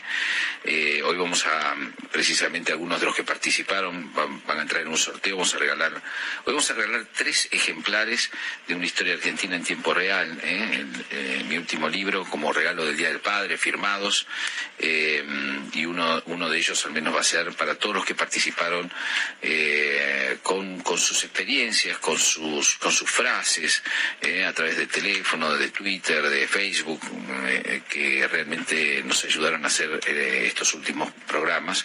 Luciano Román parece tomar justamente este tema y llevarlo a este artículo que les acabo de leer. Bueno, muy bien. Les presento a la reina de la noche, Adriana Verón. ¿Cómo andás, Negri? Ay, acá temblando de frío, Jorge. ¿De frío? Decí que tengo ¿Hace un cafecito caliente acá en las manos que está riquísimo. Está haciendo mucho frío, 10 grados bajó como de golpe, ¿no? Terrible el frío que está haciendo. Tremendo. Bueno, ¿cómo estás, eh, Negri? Muy bien, todo bien, por suerte. Hoy Está vamos a bien hablar de padres, ¿eh? es el día del padre el domingo, vamos a hablar de nuestros padres en algunos casos y vamos a invitar a los, a los oyentes ¿eh? a que se sumen, vamos a regalar eh, dos, tres ejemplares, como dije recién, de, Claro. para el Día del Padre firmados de, de una historia argentina en tiempo real. Eh, y bueno, la consigna eh, de hoy es más abierta, no es sobre la esperanza, sino sobre nuestros padres, ¿no? ¿Qué recordamos de ellos?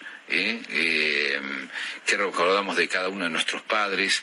Eh, Yo creo que uno de los primeros, si empiezo a hacer memoria de mi papá, me acuerdo que lo esperaba cuando venía de trabajar porque me traía o la Villiquen o me traía la revista Anteojito. Me acuerdo que era desesperación. ¿A qué hora viene papá? ¿A qué hora llega papá? ¿A qué hora llega papá? En la Villiquen estaba el mono relojero. Claro. Y en el anteojito venía Pipío. Bueno, eh, El pollo, perdón, el pollo que montaba a caballo. La Mucho idea antes que pidiéramos pollo al espiedo, ¿no? La idea es que nos acerque eh, los oyentes eh, una historia sobre sus padres, eh, sobre el padre, una gran lección, un gran momento, un momento de cómo, cómo, de cómo lo recuerdan, de, de qué significó. para todos los que mm, quieran participar hoy en esta noche tan especial y que vamos al final de todo a regalar dos, tres ejemplares de una historia argentina en tiempo real, firmados para el Día del Padre. ¿Dónde se tiene que comunicar, Negri? Al 5168-0790 en facebook.com barra Radio Mitre. Bueno, muy bien. ¿Y el teléfono lo tenemos? 5168-0790. Perfecto, bueno, muy bien. Eh, está acá con nosotros, ya lo escucharon, nuestro D'Artagnan eh, con su espada victoriosa. Yo estuve hablando de él en el pase con, con Diego y, y Alfredo Leuco, este, que realmente nos alegró la mesa. Eh, el artista, gran artista de vaguedades, para mí un gran escritor y un querido amigo, Marcelo Biermacher. ¿Cómo anda, don? Muy bueno. Miren, no lo dejo ni saludarme. Eh, muy buenas noches. Buenas noches a todos. ¿Cómo le va? Tenemos mucho para hablar hoy, ¿no? Porque está lo de Nicaragua, pero también quiero, cuando llegue el momento, hacer una breve mención al movimiento San Isidro, que es un movimiento disidente cubano. Bueno, muy bien. Ahora vamos a hablar de, de todo eso y de, y de mucho más verdaderamente. Y está, por supuesto, con nosotros ¿eh? el hombre que el hombre que tiene seminario el taller, seminario más importante y más exitoso de la Argentina. Es el gran filósofo popular que, nos queda. ¿eh? Tenemos el privilegio de tenerlo en la mesa, el profesor Miguel Guñasqui. ¿Cómo anda, Miguel? ¿Bien? Hola, ¿cómo va? ¿Cómo están todos? Muy bien. Y el domingo a las siete y media de la noche usted va a disertar sobre otra revolución. Sí, la revolución rusa, sí, sí, sí. Qué bárbaro. Son momentos cruciales de la historia, sí, sí. En filosofiahuir.gmail.com, sí. Imperdible, imperdible. Bueno, yo quería agregar, este, antes de hacer una pequeña pausa, simplemente eh, que hoy está mi artículo en Senda. Mi artículo es sobre Toti Flores. Trata de explicarles a los europeos, a los iberoamericanos, qué hizo el Toti y por qué para mí es un héroe, ¿no? Verdaderamente. Eh, las barbaridades que dijeron de Totti en las redes por la nota que yo hice, además no se la agarraron conmigo, se la agarraron con él. ¿No? Una bajeza increíble que muestra, por otra parte, el miedo que le tienen a Totti. El miedo de y muestra la, proyección de Totti Flores. La proyección de Totti Flores Y, y, cómo ese, ese ejemplo de alguien que eh, eh, opta en el momento más delicado, ¿no? Eh, en el momento del hambre, opta por el trabajo y no por el subsidio que esclavizador, ¿no? Eh, es un ejemplo tremendo para el kirchnerismo. Por lo tanto, desde que yo publiqué la nota primero en La Nación, eh, vienen tirándole a, a, Totti con todo. A mí, por supuesto, me pegan, no, no me pero se, se, la agarran con uno de los tipos más impresionantes que está dando de comer en el conurbano, que está, que está haciendo una tarea realmente impresionante. Los que quieran contar qué significa esto, qué significa la épica republicana, qué significa eh, la importancia de lo que se está discutiendo en la Argentina entre un Estado clientelar y de, dependiente eh, que te ponga de rodillas y que cree una autocracia y la idea del progreso, la idea de, salir adelante, la idea de generar trabajo como, como sea este, para, para tratar de salir de este de este zanjón terrible en que se encuentra la Argentina, pueden eh, escribir ahí los comentarios, porque en Senda, Senda Libros con Z, como siempre digo, eh, ojo que en Senda Libros se lee mucho en, España y en toda Iberoamérica, y es muy importante que se sepa eh, qué, pensamos los argentinos, por lo menos los argentinos que creemos en una democracia republicana, que la quieren todos los días reventar en la Argentina. ¿eh? Bueno, vamos a, vamos a hacer un último llamado antes de, irnos a una pequeña pausa, Negri, empezamos con la actualidad. Vamos a regalar tres ejemplares de una historia argentina en tiempo real, firmados para el Día del Padre. Eh, vamos a pedirles historias de sus padres, ¿eh? historias interesantes, alguna pequeña historia que no sean larguísimas, alguna pequeña historia emocionante, una gran lección, una, una escena imborrable. Este, se tienen que comunicar y eh, dejar el DNI, ¿no, Negri? Claro, los tres últimos del DNI, así si se llegan en el libro podemos ubicarlos para que lo vengan a buscar, ¿no? En el 5168-0790, que es el teléfono, 5168-0790 y en facebook.com barra Radio Mitre. Vamos a una pausita y venimos con toda la actualidad, dale esa promoción del programa, impresionante, ¿eh? del libro. Bueno, ¿dónde se tienen que comunicar? Ya, ya están llegando muchas anécdotas de padres. ¿eh? Eh, traten de, contarnos algo, bueno, interesante sobre la vida de, de, de, su propio padre, anécdotas, recuerdos.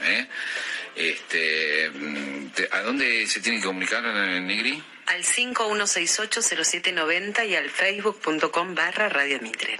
Bueno, muy bien. Eh, quiero decirles que Gonzalo Garcés, hoy no vamos a, eh, no vamos a estar el viernes eh, al aire porque está, hay fútbol, Negri. Claro. Juega la Argentina, ¿no? Tengo entendido. Juega Argentina-Uruguay. Claro, Supermitre Deportivo va a transmitir, por lo tanto no va a estar esta semana el, la habitual columna o el habitual relato de gran Gonzalo Garcés, vamos a pasar para la, semana próxima, este, pero bueno, quería a todos sus fans que me preguntan cuándo va a ser, bueno, no, la semana próxima, la semana próxima. Bueno, ya empiezan a pegarle al, Toti, ¿no? De decir que por qué no se dicen que es un diputado nacional, ¿qué tiene que ver que sea un diputado nacional con que sea un héroe y que lo que haya hecho haya sido... Eh, yo iría hasta al infierno con Toti Flores, no me interesa de qué partido es, no me interesa de nada, no, no me interesa es lo que hizo y lo que hace y lo que significa y creo que el kirchnerismo no se lo banca, por eso ya empiezan a operar contra el Toti Flores, este, incluso desde España, ¿eh? Bueno, lamentable. Eh, dicho todo esto, esto encenda libros los que quieran participar ahí, meterse ahí este, y escribir lo que es el Toti. Bueno, muy bien. Eh, vamos a, empezar por, eh, por el tema Nicaragua, Negri. Vamos a mm, empezar por ese sí, tema, por la... candente con muchas con muchas espinas, ¿no? Ahora ahora ahora lo vamos a hablar. Decime la justificación. Sí, arranquemos por ahí. La, la, extraña justificación de la Cancillería por la abstención a condenar las detenciones en Nicaragua. ¿Qué dijo? Dijo lo siguiente.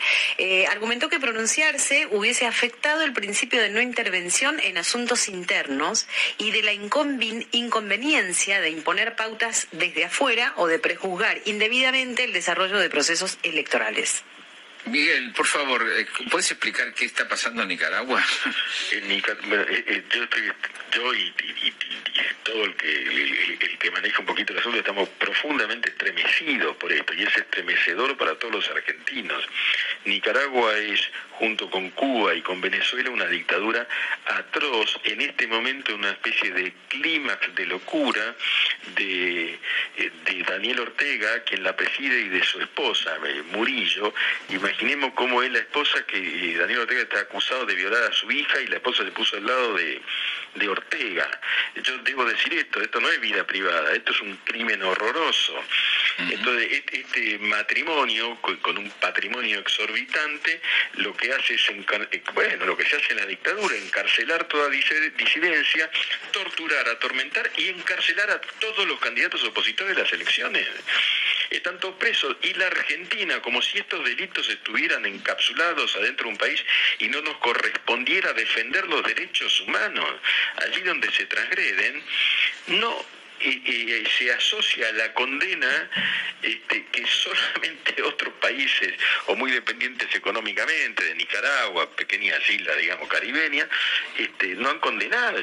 Toda sociedad civilizada debe eh, imperativamente condenar este horror, porque yo lo que pensaba Jorge eh, Marcelo Negri es esto que resultaba impensado, que uno decía, bueno, Venezuela, si es posible acá convertirnos en Venezuela. Pues estos son nuestros socios. Bueno, esta solidaridad impresionante del gobierno de los derechos humanos solidarizándose con todas las autocracias que violan los derechos humanos.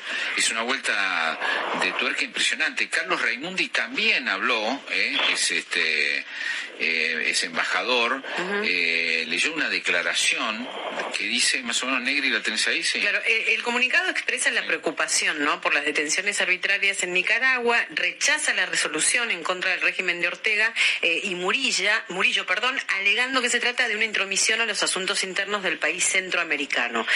dice la argumentación... Que no, discúlpame, que no tenemos una dictadura acá, ¿no? Y que estemos rogando porque si no, este, los kirchneristas de otras otros países estarían eh, diciendo no, no, no hay que meterse, hay que dejar que se maten, que los maten, ni los torturen, ni los censuren, no hay ningún problema. Es otra cultura, dirían, ¿no? Claro, es otra cultura, es, otro país, tiene, tiene, tiene, necesidad de, auto, ¿no? Como decía la dictadura de Videla, que no tenía que entrar la Comisión Interamericana de Derechos Humanos, porque nosotros éramos derechos humanos, y era una, era una intromisión... Y porque los, extranjeros, claro, se entrometían este, con... el mismo argumento que está dando Claro. Raimundi. Claro. Raimundi habla más fuerte que no te escucho. Bueno, eh, más adelante eh, hay una declaración negri de Estados Unidos. Claro, Estados Unidos decepcionado, ¿sí? Eh, con Argentina por su abstención en la condena. El Departamento de Estado le había anticipado horas antes a Sergio Massa que esperaba que Buenos Aires, bueno, acompañara la posición de Washington respecto a las violaciones a los derechos humanos del régimen de Daniel Qué mal viaje, Sergio, ¿no? Fuiste a, caretear a Estados Unidos y justo, justo te la pusieron por este lado, mamita. Ahora mal, viaje, Sergio, mal viaje. No, no es, es Massa siempre cae parado porque como no tiene ninguna consistencia, no tiene ningún principio, no creo que se, se disguste tampoco. Pero sí, yo quería marcarte una paradoja que hay, y es que las dictaduras autodenominadas de izquierda, no tienen eh, opositores institucionales en Latinoamérica. Eh, las dictaduras autodenominadas de derecha para mí son dictaduras a secas. Yo creo que las categorías de izquierda y derecha son, son caducas, eh, pero ya sea Videla o Pinochet o incluso previamente Franco, contaban con una oposición institucional desde la OEA, pasando por la OTAN, cada una de las democracias europeas se pronunciaba elocuentemente contra la dictadura de Pinochet, contra la dictadura de Videla y por supuesto contra la dictadura de Franco. Les exigían que entreguen el poder al pueblo, que celebren elecciones justas, etc. A las dictaduras de izquierda, no hay un conglomerado europeo que les exija como les exigían a eh, Pinochet, Videla o Franco. Siempre hay cierta empatía, un compás de espera, Castro de algún modo eh, va a negociar con nosotros, si no es Castro es el hermanito, que es algo patético. Castro cuando le agarró el dolor de panza dejó al hermano sin que a nadie se le cayera eh, el pelo de la vergüenza, de, cómo traspasó el poder eh, nepóticamente. Eh, lo mismo con Chávez y ahora con el pajarito Maduro y con el dictador violador Ortega. No, no encontrás manifestaciones. ¿Sabes lo que no, encontrás, Jorge? Con esto me callo. Canciones, poemas. No hay. Vos tenías eh, un Quilapayún, un Silvio Rodríguez. Eh, claro, el mundo de la cultura denunciando esto. Acá el mundo de la cultura está a favor de esto. No, ni, una, ni un poema, ¿eh? Claro, por eso yo, a ver, yo quería decirte, quiero agregar esto, a ver, a ver, y charlarlo con ustedes. Yo creo que las dictaduras del siglo XX fueron en general dictaduras, vamos a decirle, de derecha vamos a decir de derecha. En muchos casos hubo eh, nacionalistas y también liberales, ¿no? De las, de las dos. Eh, pero básicamente, sobre todo la segunda parte del siglo XX, eh, la CIA estaba metida en los golpes militares. los golpes militares eran, básicamente construían dictaduras de derecha. Y la izquierda, el vamos a decir, no la izquierda, el progresismo, consistía en estar contra las dictaduras, básicamente en luchar contra esas dictaduras. ¿sí? Yo creo que el siglo XXI lo que produce es la inversión del asunto. Aquellos que peleaban contra las dictaduras construyen dictaduras. Construyen dictaduras, se, que son distintas, no son a través de los militares, se meten a través del voto, corroen las democracias, se sirven luego de las armas en muchos casos, ¿no? Como en Nicaragua, como en como en eh, este, Venezuela, como en, Cuba, eh, y, con, en algunos otros ni siquiera hace falta las armas. Construyen una autocracia, se quedan para siempre, eh, o quieren quedarse para siempre, reprimen. Y entonces la pregunta es, ¿dónde están hoy los progresistas? Si los progresistas estaban en, la izquierda las, eh, en, el, siglo XX, yo creo que los progresistas están más a la derecha en el siglo XXI, porque se ha demostrado que los progresistas, entre comillas, porque para mí no son progresistas, porque no creen en el progreso, han construido las dictaduras. Son dictaduras de los que antes luchaban contra las dictaduras. Entonces yo creo que se ha invertido la izquierda y la derecha del siglo XX al siglo XXI. Es una conjetura o una lectura, digamos, ¿no? Yo creo que hoy los derechos humanos se, son eh, a denunciar, es lo que hace Bachelet. Bachelet no cambia, Bachelet criticaba los es víctima de los derechos de la violación de los derechos humanos de la derecha y ahora critica a los derechos humanos de la izquierda. Es coherente. Pero la verdad es que el, el progresismo latinoamericano se volvió profundamente reaccionario, dictatorial, autoritario y precisa que eh, que muchos que supuestamente estaban en, eran liberales, estaban en la derecha, hoy son más progresistas que ellos. Se han invertido las, los roles, ¿no? De un siglo a otro. Ahí me parece que la gran novedad de estos tiempos. ¿no? No sé si están de acuerdo o en desacuerdo. Sí, sí. Bueno, el ejemplo es este este gobierno, aunque este gobierno en, realidad, los, personeros de este gobierno nunca defendieron los derechos humanos, la, la violación de los derechos humanos contra nadie, ¿no? Este, por el contrario, digamos, este, durante la este no, no, dice que no quiere meterse, como dice, me dice un amigo aquí, no quiere meterse en asuntos internos, pero se metieron en Bolivia, en Brasil, en Perú, se metieron en todos lados. Colombia, es, Un, disparate lo que han dicho. además, este, los derechos humanos, eh, hay una llamada declaración universal de los derechos humanos. esto no es nacional. Ah, bueno, y, son otros países que, que, los maten a todos. No, no, no, es una declaración universal y además hay, hay una organización continental, que es la OEA, que lo, ha condenado esto, por una parte. Y luego, este, Estados Unidos lo gobierna los demócratas, Biden, ¿eh? no, no Trump, no un alguien con vocación autocrática dentro de una democracia. Y salió a hablar de esto, salió a hablar de esto Mauricio Macri Negri, ¿no? Sí, salió. El expresidente Macri dijo lo siguiente, otra vez Argentina guarda silencio frente a violaciones a los derechos humanos. En este caso, absteniéndose de votar en la OEA la condena al régimen de Ortega que arrestó, entre otros, a cuatro aspirantes a la presidencia anticipando que las próximas elecciones carecerán de toda legitimidad. Eso es lo que dijo Macri. Bueno, yo lo hago, hago una, digamos, una una lectura, ¿no? Porque Macri es el único que sale en la oposición. O sea, el único más visible. Tal vez Siempre fue así, Jorge. Tal vez se me esté equivocando, ¿eh? Y, me digan. Bueno, Waldo Wolf, son, bueno, pero son muy pocos. Waldo Wolf es, Macri, prácticamente, digamos, ¿no? Fernando Iglesias, tal vez. Eh, ¿No les interesa al resto de Juntos por el Cambio, no les interesa la política exterior? ¿No les parecerá suficientemente grave lo que ocurre? ¿Será de extremista salir a denunciar esto? No, entiendo bien. Yo me acuerdo en el debate de Macri Scioli que no le convenía ni siquiera electoralmente a Macri plantar el tema y se plantó contra Venezuela y se plantó contra el memorándum con Irán. Eh, yo no me olvido nunca de, esas dos definiciones que tomó en un debate electoral donde llevaba la de perder con, con esas declaraciones, a mi entender. O sea que es, es una coherencia. Del mismo modo que el partido gobernante tiene coherencia en desde Perón haber apoyado a Franco, a Stroessner, a Pinochet oportunamente. Luego la autoamnistía de Videla, el indulto y finalmente Milán y jefe del ejército. No, es decir, estoy dando datos indiscutibles, ¿no es cierto? No, no es que estoy inventando o interpretando. Y sí cierro, Jorge, diciéndote que las dictaduras autodenominadas de izquierda han sido muchísimo más longevas que las de derecha, así llamadas. la dictadura cubana duró más que la española.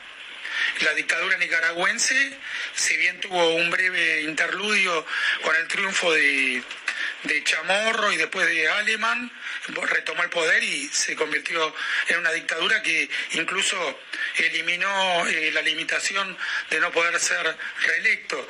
La dictadura rusa Luego también de un breve interludio después de la caída de la URSS, se convirtió en una autocracia que tiene mucho más que ver con Stalin que con un sistema democrático. Y la dictadura china desde el 49 hasta ahora, ininterrumpidamente. O sea que las así llamadas de izquierda generan un anticuerpo que las hace prácticamente invulnerables. Es muy preocupante. Es preocupante que el supuesto progresismo no tenga lucidez para entender el cambio decisivo de que tomó, que tomó todo esto, ¿no?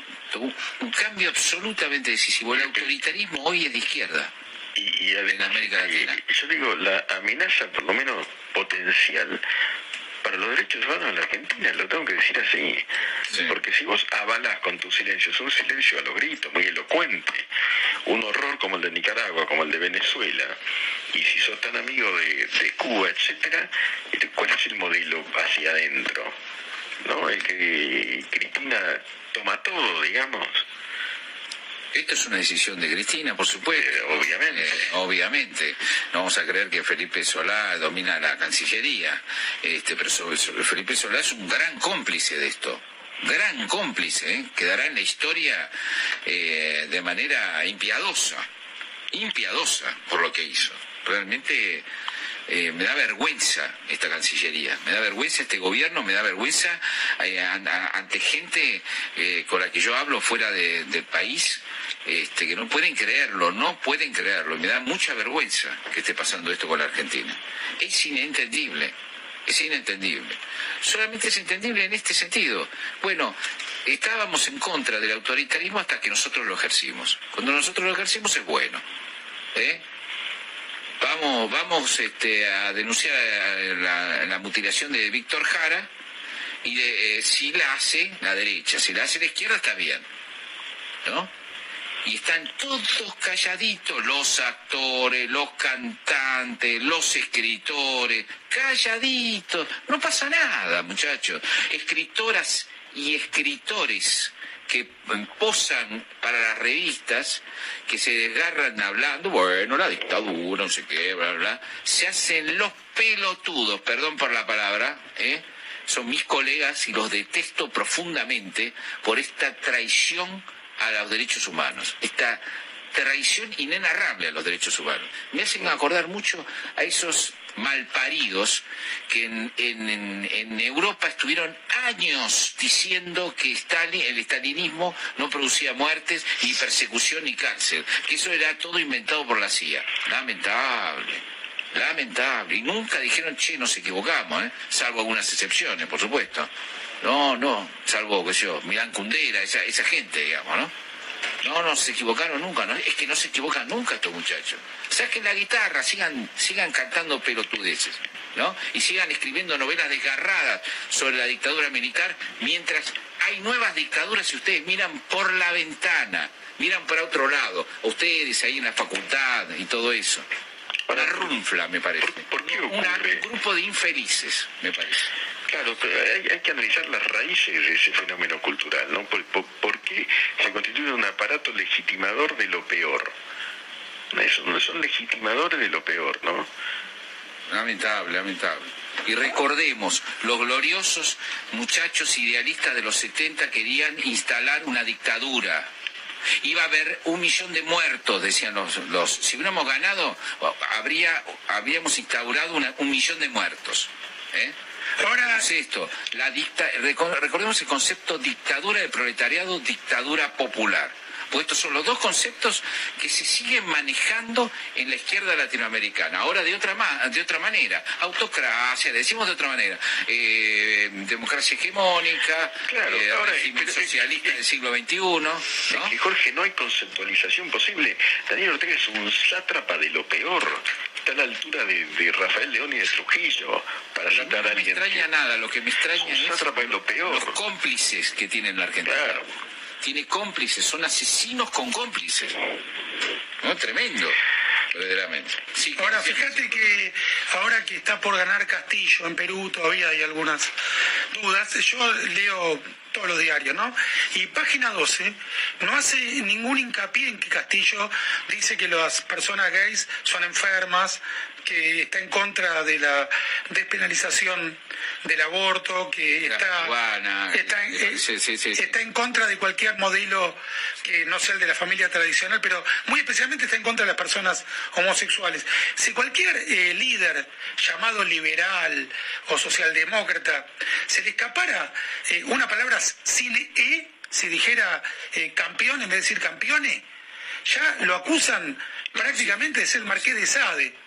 Pero Castillo, que es el candidato de ellos, dice con todas las letras, las personas homosexuales son enfermas. Lo dice, algo que está eh, completamente eh, anulado por la Organización Mundial de la Salud desde hace decenas de años, que es una barbaridad. Y, el diario progresista no dice una palabra al respecto. Es, es un silencio eh, realmente infame. Y, por ejemplo, hoy publican eh, en una mm, nota que se les chispoteó, no sé realmente cómo la publicaron, de un muchacho Federico Pavlovsky, haciendo un efeméride del día D, que fue el desembarco aliado en Europa, que efectivamente terminó con la Segunda Guerra Mundial. Y me sorprendió que Página 12, que generalmente está en contra de, la democracia norteamericana, eh, hiciera ese efeméride, pero leí los comentarios de los lectores del diario. ¿Vos me podés creer, Miguel? ¿Me creés negra? ¿Me creés Jorge? Si te digo que están todos en contra del desembarco aliado. Es asombroso. Normandía, todos, ¿eh?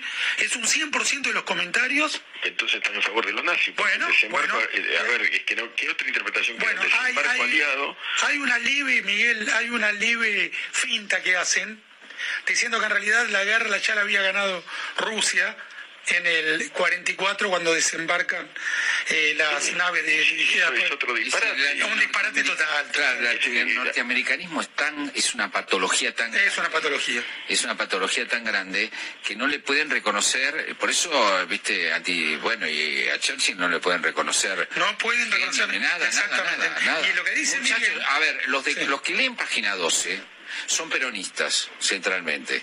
Básicamente son peronistas. Y el peronismo le hizo un favor al eje en el momento más dramático de la historia de la humanidad, miró para otro lado y en lugar de ponerse contra los nazis, dijo, ah, nosotros no tenemos nada que ver con esto. Y después recibió a los máximos, eh, a los máximos carniceros del nazismo y, la, y trajo la carta del laboro fascista a la Argentina. Sí, me parece que finalmente se van cerrando los círculos. Y agregamos algo de lo que decía Miguel. Si vos los pusieras entre la espada y la pared, eh, ¿quién preferís que ganen?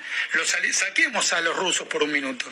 ¿A los aliados que desembarcan en Normandía o los alemanes que eh, resistían para defender el nazismo.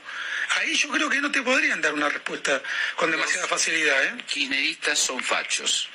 No, no, no la tienen clara. Son No dirían con claridad que tiene de Norteamérica. El, el, cierra el círculo del peronismo inicial. La verdad es que el desembarco en Normandía es un sacrificio heroico por la libertad de miles de muchachos canadienses, ingleses, norteamericanos que bajaron en las playas de Normandía. Había cinco frentes en Normandía. Caían, vos bajabas de la lancha y te mataban. Ese era el destino. Y porque los alemanes estaban esperando, es una locura de ignorancia. Estaban esperando con máquinas de matar atroces eh, y afortunadamente para la humanidad este, fueron derrotados allí, mientras Estados Unidos sostenía otra guerra tremenda en el Pacífico. Bueno, no sé, mira, en página 12 yo lamento mucho, no, mejor ni lo digo, ni lo digo la infamia que cometieron el otro día con la tragedia de Beluto. Me, duele enorme. Bueno, vos sabés que eso yo lo noté también, Miguel, Jorge, Negra, gente que comenta la muerte de un hijo y se pone a hablar de política en contra del padre. Pero eso, para mí eso diferencia ontológicamente a una persona. Es decir, no se me ocurre alguien de quien yo pueda decir, bueno, lo lamento por el fallecido, no por su padre. Es, mira, me acuerdo cuando yo dejé de hablar con algunas personas, cuando había muerto el hijo de Carlos Menem, Carlito Jr., que había también hecho esta clase de comentarios eh, siniestros, que eh, para mí definen, eh, piense lo que piense una persona, una diferencia que yo no puedo trascender. Una persona que tiene esa frialdad, que no tiene la mínima empatía frente a la peor tragedia que puede sufrir un ser humano. Bueno, muy bien, hablamos mucho de la actualidad, Negri. Vamos a, vamos a hablar de padres ahora un rato, ¿eh? ¿Sí? Vamos. Eh, llueven mensajes. Impresionante. Lluvia de mensajes. Lluvia de mensajes en el Facebook y también en el teléfono, ¿eh? En el 51680790. Vamos a regalar tres ejemplares hoy de una historia argentina en tiempo real para el Día del Padre, ¿eh? firmados. Este, así que bueno, eh, en un ratito vamos a empezar a pasar algunos mensajes y vamos a hablar en la mesa de nuestros padres. ¿eh? Son las nueve y tres minutos. Vamos al Mitre Informa primero, volvemos. Dale.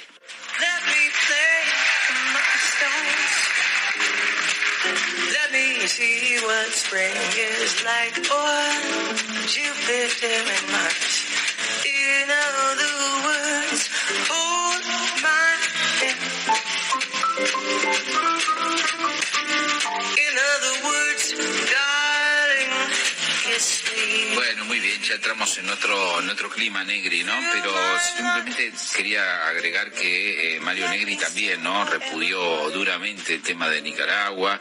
Eh, me dice Cornelia Schmidt que yo soy injusto porque ellos presentaron muchas denuncias de atrocidades. No, no, yo no me refería a todo el mundo, ¿no? Hay mucha gente, mucha gente que, que repudia esto. Yo me refería a los cantantes, los escritores, etcétera, y las pocas las pocas caras de la oposición para repudiar esto.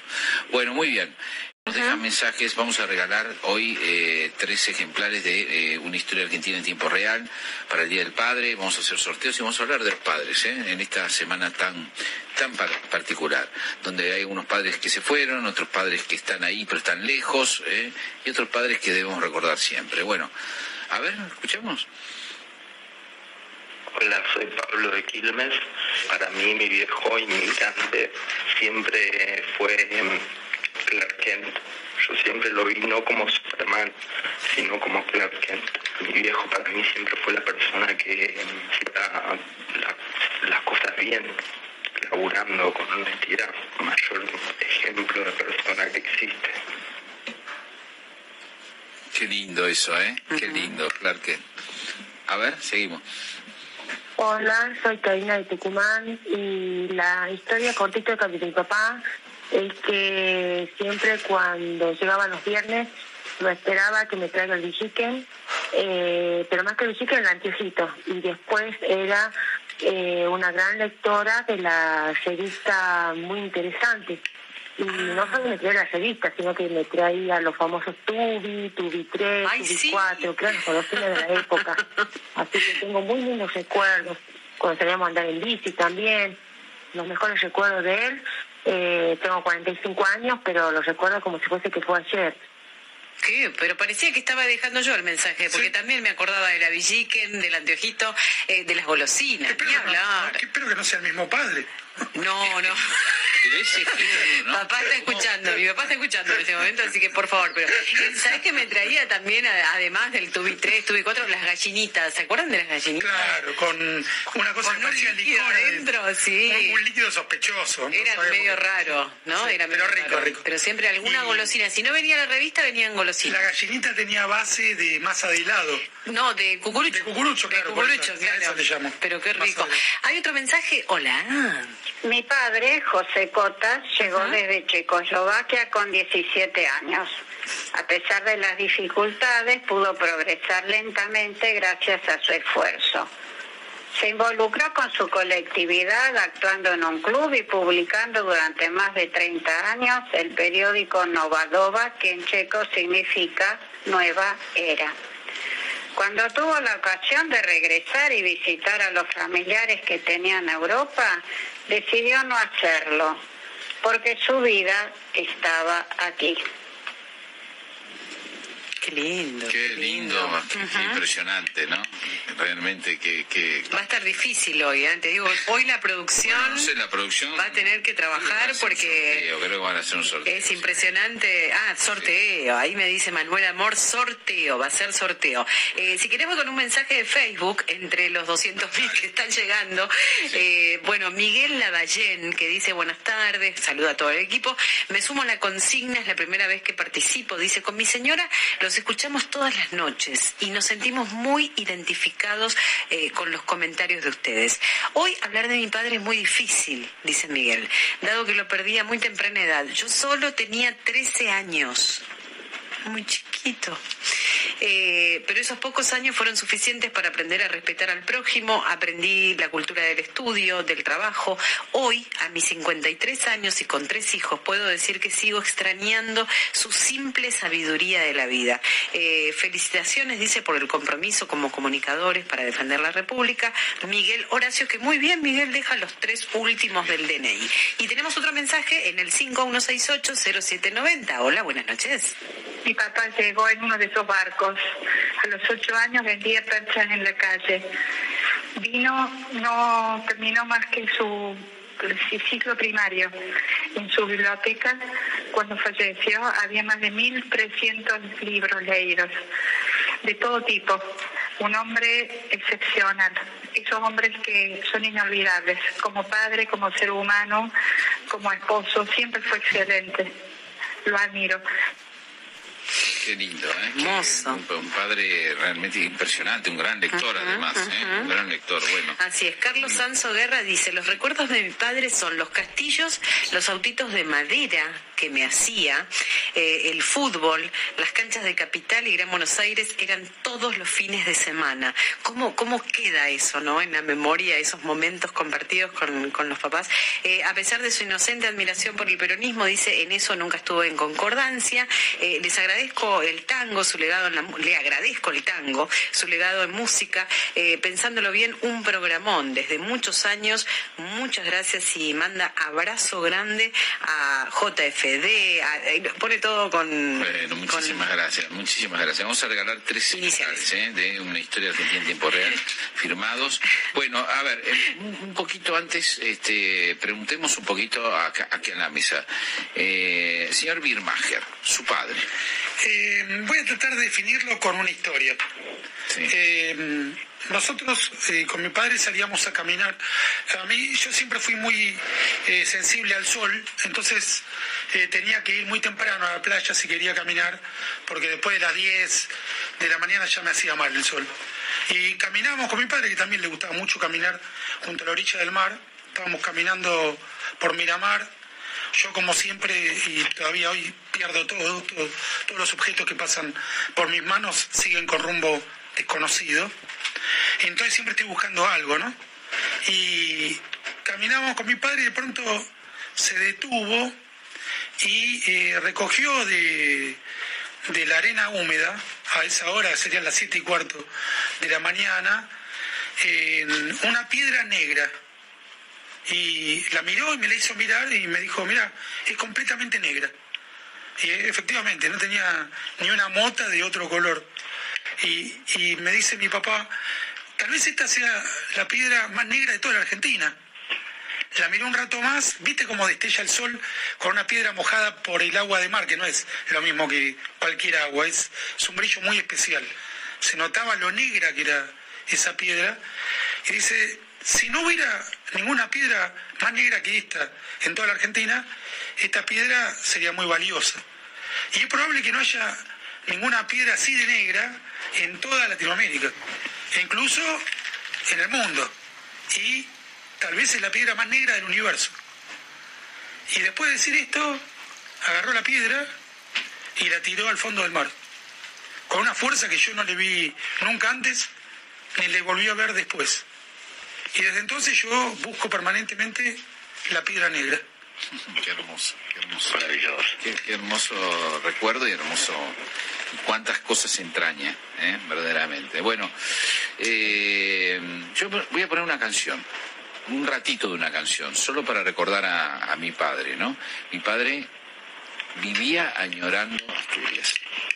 Vivía añorando Asturias, Asturias. Había nacido muy cerca de una pequeña ciudad costera muy linda que se llama Luarca, en una pequeña aldea que se llama Barcia, eh, y vivía añorando eso, iba siempre al centro asturiano porque le parecía que era la reconstrucción un poco ficcional en el exilio, digamos, entre comillas, de lo que, lo que era de verdad eh, Asturias.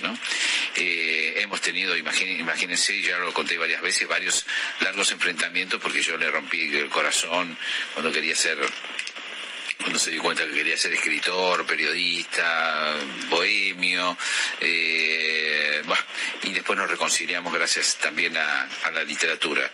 Eh, y él me decía siempre, eh, en el final de sus días, que, fueron muy felices, muy felices realmente, dice una, frase que siempre me impactó, yo soy un millonario sin plata, ¿no? Y era todo un ejemplo, un inmigrante que me había enseñado a, ahorrar, a tratar de tener ladrillos, a tratar de...